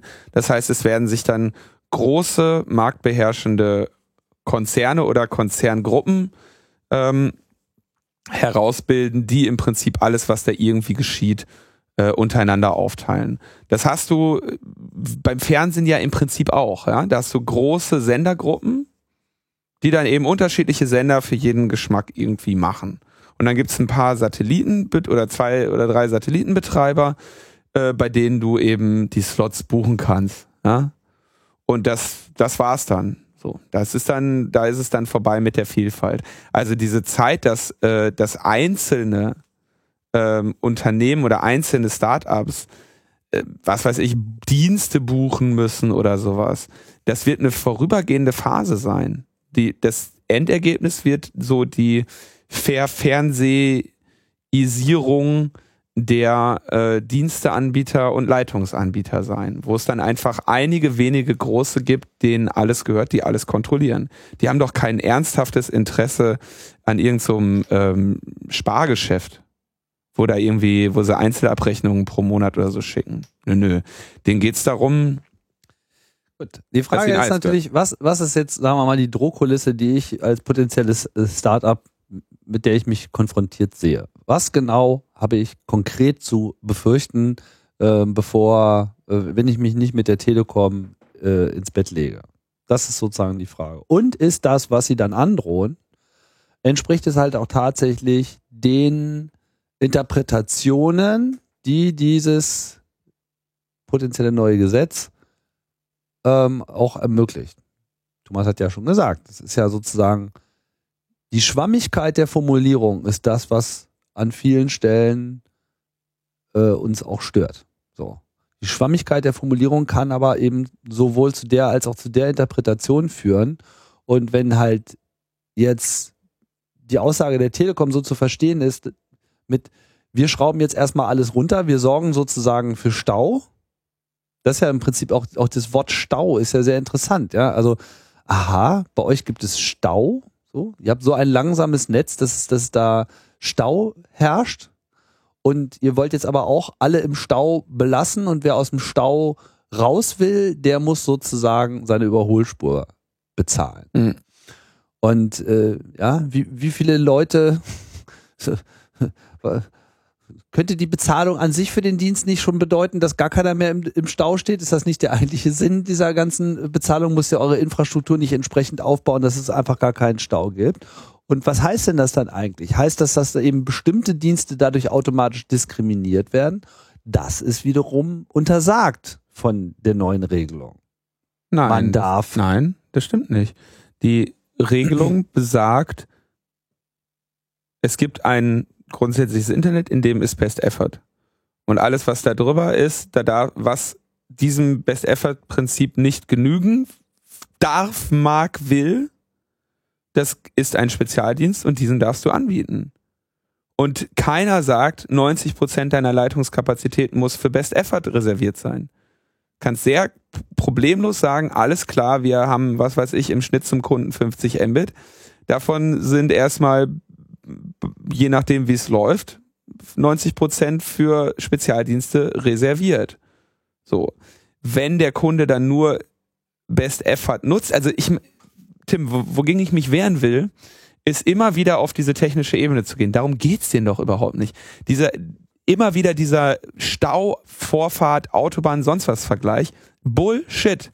Den geht es darum, dass sie an der anderen Seite mitpartizipieren wollen. Es gibt nachweislich keine nennenswerten äh, Stau, das hatten wir vor zwei Jahren, als es irgendwie um die Drosselkom ging, äh, besprochen. Es gibt irgendwie keine nennenswerte Auslastung der, äh, der Kapazitäten. Wenn es die gibt, dann investieren sie da rein, dass, das, dass ihnen das nicht mehr passiert.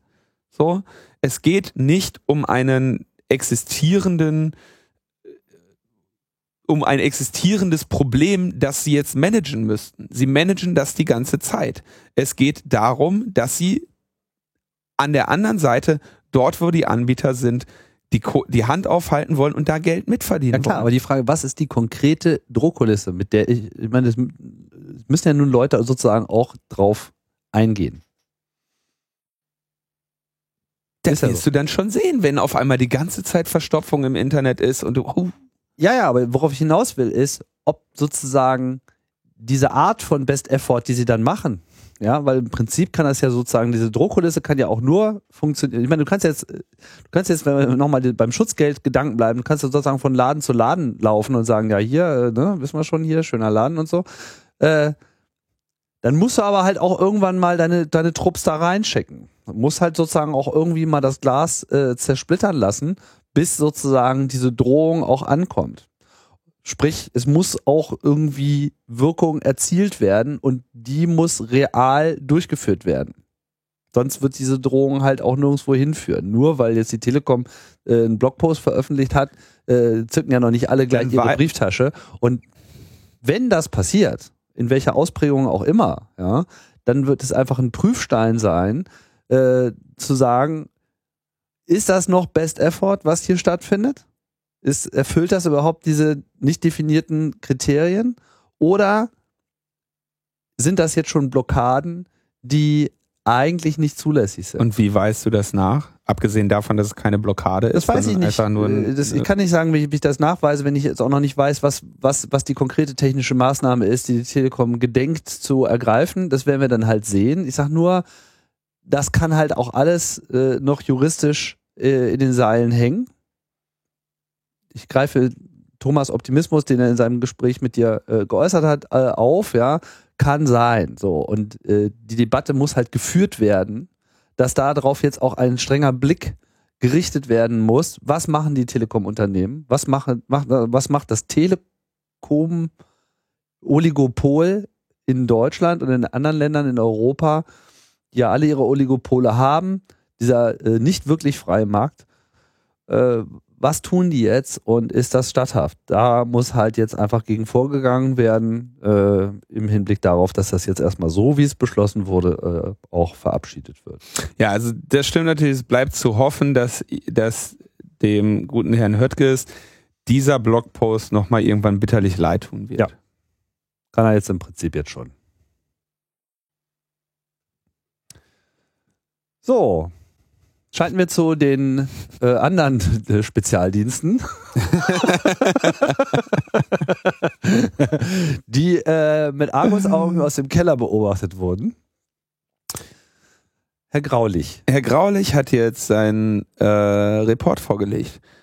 Der Sonderermittler des NSA-Untersuchungsausschusses, der jetzt beim BND gesessen hat. Und es ist äh, in der Tat interessant. Also der hat einen 300-seitigen Bericht wohl geschrieben, von dem du so um die 260 oder was ähm, öffentlich sogar einsehen kannst. Ich gucke genau. mal ganz kurz. Es gibt drei Varianten von diesem Bericht. 200, 263 Seiten, genau. Drei Varianten. Eine fürs Kanzleramt, VS eingestuft, einen für den Untersuchungsausschuss den NSA UA, auch VS eingestuft und den, den man sich runterladen kann, den wir auch verlinken für alle. Das heißt, da fehlen dann sozusagen 40 Seiten. Ja. ja. Aber das, aber die, die Seiten, ich habe den, der ist erst vor kurzem veröffentlicht worden, ich habe da jetzt so mal reingeschaut. Das ist auf jeden Fall schon mal interessant. Ich werde den heute lesen. Ja, nochmal, also ich habe jetzt mal von vorne nach hinten lesen. Ich habe jetzt mir so die Teile angeschaut, äh, Selektoren, wo er dann so darüber spricht, was er da so auch an Material hatte. Ne, er hatte also unterschiedliche Selektorenlisten zu, von unterschiedlichen Zeiträumen, äh, wo sie dann eben aufgetaucht sind und das ist dann die sogenannte 2000er, die sogenannte 2005er und dann der Nachfund 1 und hast du alles nicht gesehen, auch in unterschiedlichen Formaten. Das hat er dann auch immer äh, beschrieben, was da so vor ihm liegt und hat dann äh, so tabellarisch ähm, aufgedröselt, so die Übersicht der Zuordnung der sogenannten Ablehnungsliste für Internetselektoren, wo er dann irgendwie drin stehen hat, so okay, das sind deutsche Grundrechtsträger in Deutschland, das sind deutsche Grundrechtsträger in den EU-Staaten, ähm, das sind deutsche Grundrechtsträger in den Five Eyes-Staaten. Das ist die einzige Spalte in der äh, Zahl, in der nichts steht. ähm, Im sonstigen Ausland. Ähm, Mitglieder der Bundesregierung null, Bedienstete des Bundes null, Mitglieder des Bundestages null, Mitglieder anderer Verfassungsorgane null, deutsche Vertretungen im Ausland vier, dann eben Verstoß gegen deutsche Interessen und so weiter. Das ist alles sehr aufgedröselt, ist auf jeden Fall alles sehr interessant und völlig unerwartet, ja, da hätte man jetzt nicht mit rechnen können, kommt er zu dem Schluss, dass die NSA gegen den Vertrag verstoßen hat, indem sie diese Tausenden von Selektoren, die alle irgendwie äh, gegen deutsche Interessen oder Grundrechtsträger gerichtet waren, dort eingepflegt hat. Ähm, da denkt man sich auf, was, welche vertragliche Basis war das denn nochmal? Ja, gemeint ist das Memorandum of Agreement von 2002, wo die vertragliche Basis für die Zusammenarbeit zwischen den beiden Geheimdiensten gelegt wurde. Und genau für diese äh, genau auf dieses Memorandum bezog sich ja zuletzt auch 2000, ne, 2015 im April eine äh, Stellungnahme der Bundesregierung, in der gesagt wird, man hatte nach wie vor jetzt nicht den Eindruck, dass hier eine massenhafte Ausspähung äh, stattfinden würde oder so. Ne? Und ja, in diesem Report haben wir jetzt so irgendwie so 70 Prozent der aussortierten Selektoren sind europäische Regierungseinrichtungen. Also Oder 70 Prozent der, der graulich vorliegenden Selektoren, genau. die vermutlich die Selektoren sind, die vom BND aus dem, was die NSA rübergereicht hat, rausgenommen worden sind. Ich wehre mich gegen das Wort Vermutung, äh, vermutlich, weil wir haben jetzt in dem Bericht geschaut und äh, so wie ich das sehe, ist es, ist, er hat quasi nicht reine NSA-Selektoren vorgelegt bekommen, Sondern nur das, was der BND, schon aussortiert hatte. genau. Das ist mein Verständnis von seiner ähm, Schilderung der Beweismittel, die er dort jetzt eingesichtet äh, äh, gesichtet hat, Also wir müssen, eingesehen hat. man muss dazu sagen, es ist sozusagen in allen Berichten sehr unklar formuliert, was denn nun wirklich äh, das eigentlich, der eigentliche Umfang ist, der jetzt hier äh, begutachtet wurde, aber das ist das, wovon wir jetzt ausgehen. Er hat halt, wie gesagt, ne, beschreibt da jedes Beweisstück, was er eingesehen hat, sehr, sehr detailliert. Ich habe da bis jetzt keinen Hinweis da, darauf gefunden, dass er irgendwie einen vollen Zugriff auf die Selektoren hatte. So. Dann sagt er, 70 Prozent der aussortierten Selektoren betreffen äh, europäische Regierungseinrichtungen, ähm, dann viele deutsche Ziele, von denen 16 Prozent Telekommunikationsunternehmen waren. Er bemängelt dann, dass die Prüfung der Selektoren von Seiten des BND auch nicht systematisch genug war. Ähm, aber ist also insgesamt zeichnet sich da genau dieses Bild ab, von dem eigentlich immer die Nicht äh, spezifisch genug. Rede Also war. unter anderem waren halt Telefonnummern mit 0049 Vorwahl sozusagen in diesen Selektoren drin.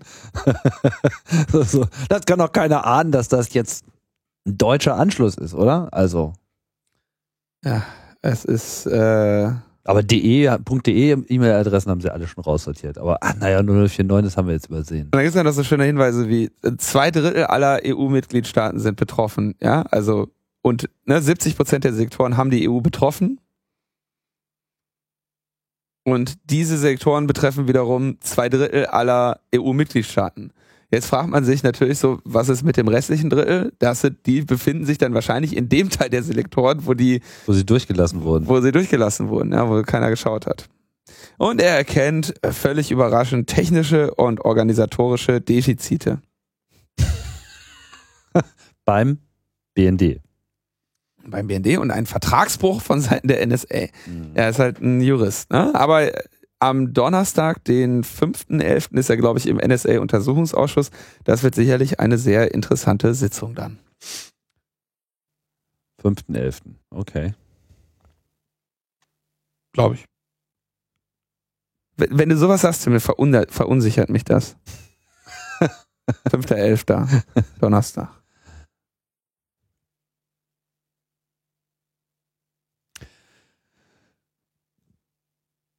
Wir schreiten voran. Können wir gerne machen. Gut. Weil wir müssen uns ja noch über, über den, über das Schlammcatchen äh, unterhalten. Ja, wir haben letzte Woche ja schon kurz darüber, glaube ich, berichtet. ähm,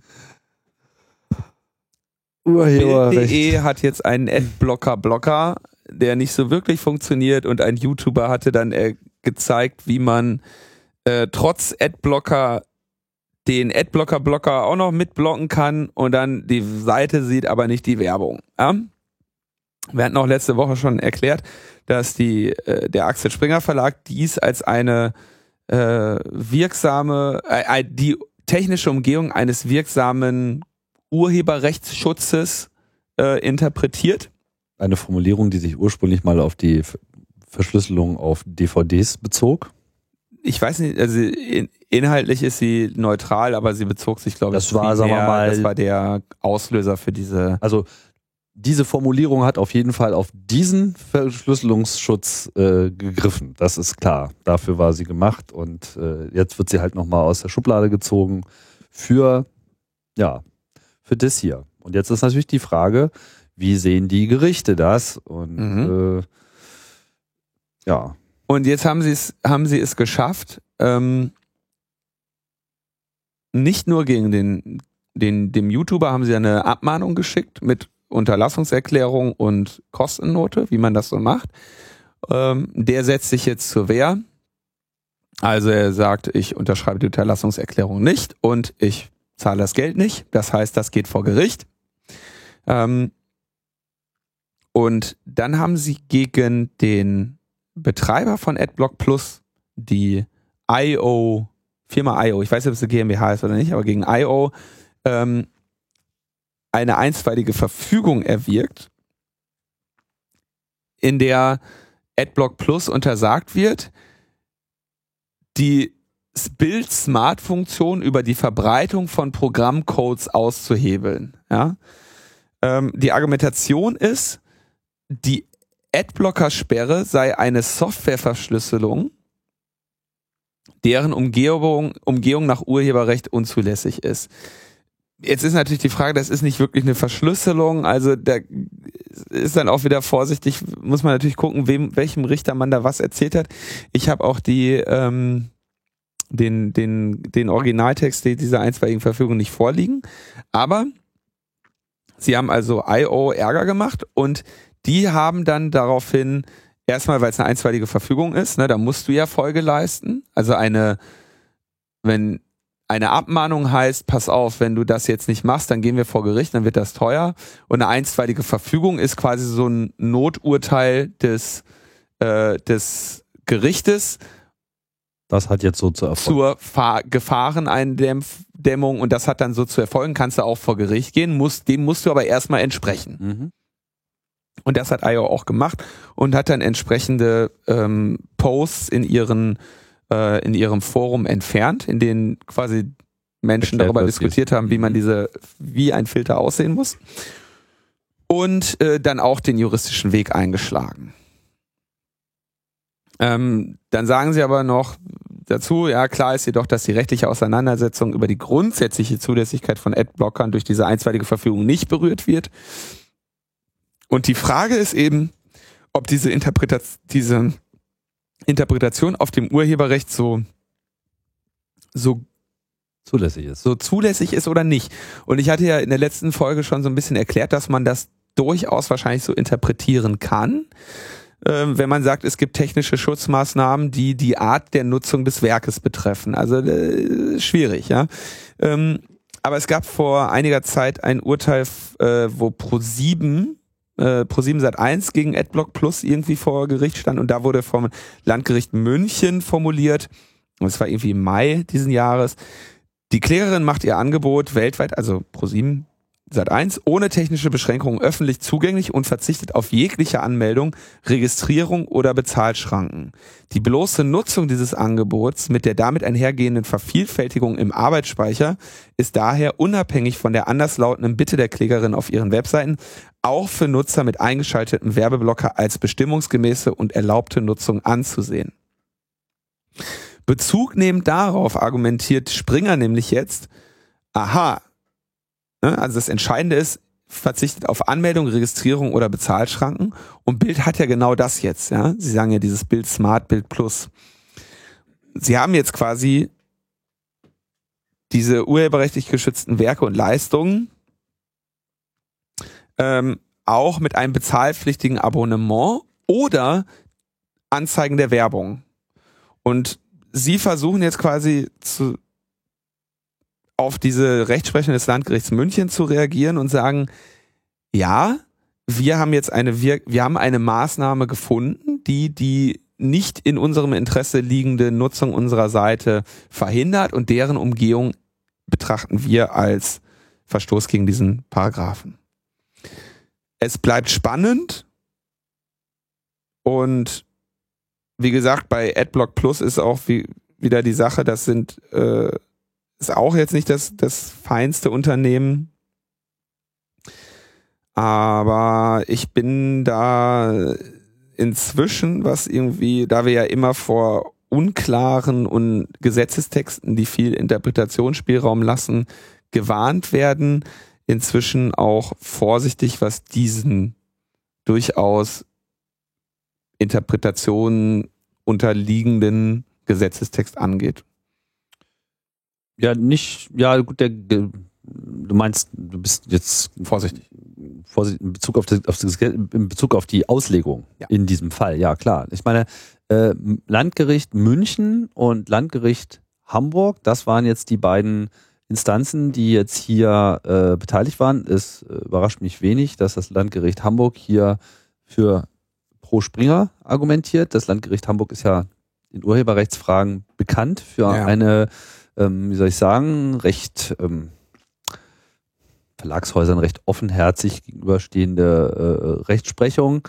Das ist jetzt nicht das erste Mal und das ist sicherlich jetzt hier auch nicht ähm, der letzte Schritt, weil ich mir auf der anderen Seite vorstellen kann, dass äh, diese AO, ist, ist wirklich eine GmbH, ähm, durchaus noch die ein oder andere Instanz äh, bemühen äh, wird und jetzt hier nicht ähm, sofort kleinen Bein geben wird, weiß ich nicht. Dann ist halt auch nochmal jetzt äh, der, der Sonderfall mit dem äh, YouTuber, den wir an dieser Stelle vielleicht auch einfach nochmal ähm, loben können für äh, das äh, beherzte nicht gleich den Schwanz einziehen, sondern der jetzt hier sagt so, nö, sehe ich nicht so, äh, freie Meinungsäußerung, was wollt ihr eigentlich? Ich habe jetzt hier kein, nicht gegen das Urheberrecht verstoßen. Ähm, das wird auch nochmal sehr interessant sein, wie das ausgeht und ich denke, hier wird noch so einiges äh, hin und her gehen. Also ich habe jetzt auch wirklich keine, keine klare Meinung, wie das ausgehen kann, aber ich finde, das ist äh, alles sehr fishy. Diese Frage, die ja jetzt im Prinzip hier von Springer aufgemacht wird, finde ich nichtsdestotrotz auch sehr interessant. Ja? Als was ist denn sozusagen so ein Internetangebot äh, einzuschätzen, wenn es so öffentlich im Netz ist und wenn da sozusagen noch dieses, naja, ich würde ja auch gerne damit Geld verdienen und deswegen äh, äh, betrachte ich quasi die Werbung auch als mein eigenes urheberrechtliches Erzeugnis, ja. Weil genau genommen, das, was urheberrechtlich geschützt ist, das ist ja sozusagen ihre Leistung. Und nicht die Werbung, die sie einblenden.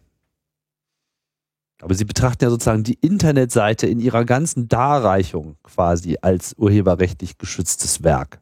Das ist ja hier so ein bisschen, Nee, wenn, wenn ich die Argumentation nee, nee, verstehe. die Argumentation ist, wir bieten urheberrechtlich geschützte Inhalte an, einen Artikel, ja. und wir bieten diese urheberrechtlich geschützten Dinge an im Gegenzug oder unter bestimmten Bedingungen. Diese Bedingungen lauten, du bist Bild Plus Abonnent. Äh, Bild Smart oder was, ne?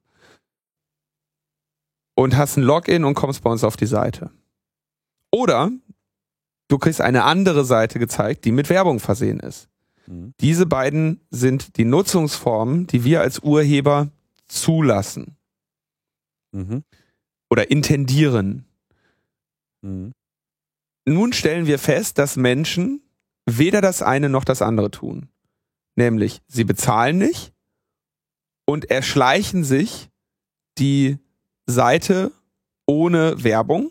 Das heißt, sie führen, Eine Verletzung sozusagen des Vertrages, des sie, impliziten fü Vertrages. sie führen die Seite einer Nutzungsform zu, gegen die wir eine, einen nicht wirksamen Schutz haben. Ja? Und dieser Schutz ist eine quasi eine Absichtsbekundung des Urhebers. Das ist ja immer dieses wir- wirksame Schutz, das ist das Witzige da drin, das ist Mhm. ja nicht wirksam, aber dieser wirksame Schutz ist eine Absichtserklärung, eine technische Maßnahme, die das verhindern soll und die umgeht ihr. Und damit verletzt ihr unser Urheberrecht. Tja, das ist äh, spannend. Also ich habe ja jetzt auch schon ein paar, äh, es gibt ja auch noch so ein Statement von dem Rechtsanwalt Stadler, der halt meint, so, das ging halt zu weit, weil wenn das irgendwie sozusagen mit dieser äh, lockeren Formulierung so durchgeht, dann könnten halt irgendwie Browserhersteller auch für irgendwie Cookies und andere Umgehungen auch noch äh, belangt werden, ja, dass sozusagen auch so gesetzte Tracking-Cookies und so weiter genauso äh, als Bedingung angesehen werden, Mhm. um ähm, die Nutzung sozusagen der Seite zu machen. Das ist ja dann das nächste Fass, was äh, damit aufgemacht werden würde. Und äh, das könnte in der Tat nochmal einen ganzen Rattenschwanz nach sich ziehen. Ja, das ist äh, in der Tat richtig. Wenn da jetzt das falsche, wenn sich da jetzt die falsche ähm, Rechtsprechung etabliert, dann können wir echt langsam mal bald äh, mit dem scheiß Internet aufhören. So, also Das macht keinen Spaß mehr. oder? Das ist echt nicht mehr schön. Naja. Aber dafür gibt es ja dann noch andere Leute äh, im Netz. Die haben auch sehr innovative Ideen, wie man noch Geld verdienen kann im Internet. Mhm. Innovatives Geschäftsmodell. Ich baue einen Trojaner äh, und wenn du ihn für mich bei anderen installierst, dann und mir Geld bezahlst, dann lasse ich dich an den Daten teilhaben, die dieser Trojaner von den anderen Leuten extrahieren kann. Also Malware as a Service. Ich, ich biete einen Trojaner zum Kauf an oder beziehungsweise die Nutzung meines Command and Control Servers äh, nach der Installation dieses Trojaners und äh, lasse mir, lasse dich, lasse das Ganze von dir selektieren. Ein sehr äh, appetitliches Geschäftsmodell, was dann in der Regel beworben wird. Ähm, damit man jeder weiß, jederzeit weiß, wo seine Geliebten sind. Also wird dann quasi so natürlich irgendwie ähm, durch die Blume beworben als Babyphone oder äh, äh, kannst mal sehen, ob deine SMS angekommen ist, die du gerade geschickt hast oder solche Scherze. Ne? Und da gab es also einen Trojaner-Dienstleister, der das gemacht hat und bei den Kunden oder bei einigen seiner Kunden haben nun Hausdurchsuchungen stattgefunden, wo also die Nutzer dieses Angebotes äh, jetzt in Probleme geraten. Spontan würde man sagen, äh, ja, das ist doch prima, ja.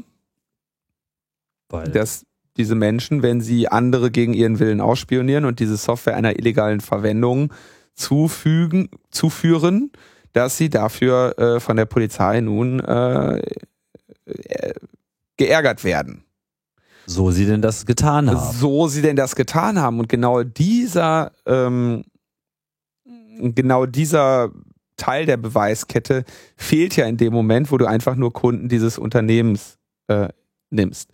Das ist deshalb so kritisch und so wichtig, weil wir ja relativ viel auf die Nutzung von Angreifertools angewiesen sind, um uns selber verteidigen zu können. Also alles, was mit IT-Sicherheit zu tun hat, muss angreifen können, muss Angreifer-Tools nutzen können, um zu schauen, ob Schutzmaßnahmen wirksam sind.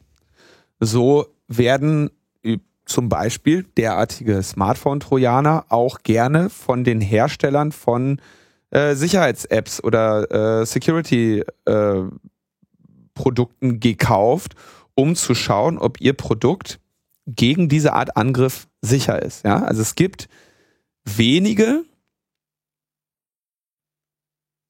ähm, oder was heißt wenige? Es gibt durchaus legitime Anwendungszwecke für derartige Software.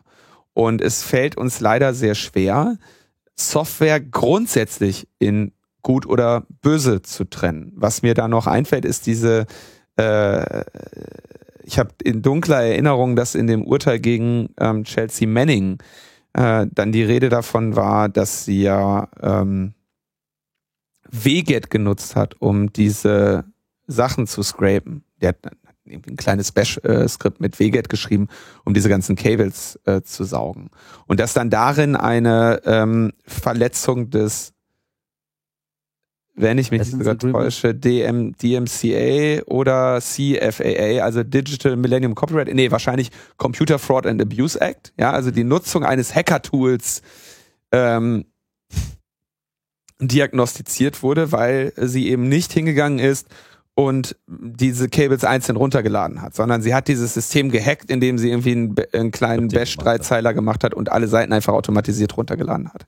Ja, ähm, daran kann man auch wieder sehen, also Weget ist ein, einfach so ein Download-Tool. Ja, also es ist sehr, sehr schwierig. Es gibt natürlich Programme, die eher einer illegalen Nutzung zuträglich sind als einer legalen aber es ist grundsätzlich nicht am reinen Besitz des Programmes oder an der reinen Anwendung des Programmes zu beurteilen, ob das, was man damit tut, nun legal oder illegal ist. Und deswegen ist es sehr gefährlich, ähm, Software grundsätzlich in so eine legal, illegal, Hacker-Tool, nicht Hacker-Tool Kategorie setzen zu wollen und darauf äh, basierend ähm, polizeilich oder juristisch agieren zu wollen. Insofern wird dieser Fall ähm, spannend bleiben. Und er hat eben diesen ärgerlichen Teil, dass man sich denkt, immer wer irgendwie Trojaner auf im Zweifelsfall Rechnern, äh, auf, auf Smartphones von engen Vertrauten installiert, weil um den da drauf zu kriegen, musst du dieses Android-Telefon immer noch mal routen und den installieren. Mhm. Und es gibt wahrscheinlich nur wenige Menschen, die das Vertrauen haben, ihr Telefon längere Zeit dir zu geben und an denen du gleichzeitig das Interesse hast, sie auszuspionieren, ja. Das heißt, es wird in der Regel zeigen Studien, dass sowas halt von Männern gegen ihre weiblichen oder männlichen äh, Partner eingesetzt wird, ja. Und natürlich ist das irgendwie so mit das, äh, ist das halt sehr, sehr, sehr, sehr schwaches Tennis. Ne? Und äh, entsprechend auch illegal und sollte auch bestraft werden, aber eben mit dieser Ermittlungsmethode, die da jetzt Ja, der der Berichterstattung nach, genau, ja.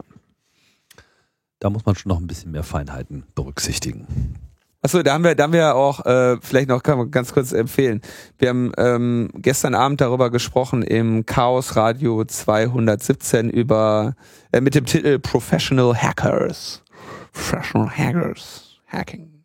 Ja, mal wieder eine Sendung, die sich sozusagen mit dem Leben in der Security-Szene auseinandersetzt. Genau. Da kam das dann auch zur Sprache. Und noch ein paar andere äh, Dinge. Unter anderem mit dir, Linus, mit Frank, THS und Sebas. Sebas. Genau. Und Markus Richter, Radio Radio Richter. Genau. Ja, dann gab's noch ähm, eine kleine, vielleicht unbedeutende, aber trotzdem bemerkenswerte Entscheidung im EU-Parlament, ähm, wo man mal ja so ein bisschen, ähm, weiß nicht, am Schluss hier nochmal so ein bisschen so kleine, kleine positive Energie nochmal so durch, durchs Kabel jagen kann. Es gab nämlich einen Beschluss, der äh, unter anderem auch eine Aussage darüber äh, traf, wie denn das Eu- EU-Parlament meint, wie die Regierung der Europäischen Union mit Edward Snowden umzugehen hätten. Man muss gleich vorweg sagen, dieser Beschluss ist sozusagen ein, ein Meinungsbild der, des äh, EU-Parlaments und in keiner Hinsicht äh, irgendwie bindend oder äh, zwingend, aber trotzdem, es gab eine Mehrheit, eine sehr knappe Mehrheit, ich glaube, was war das, 285 zu 281 äh, Stimmen, also Mhm.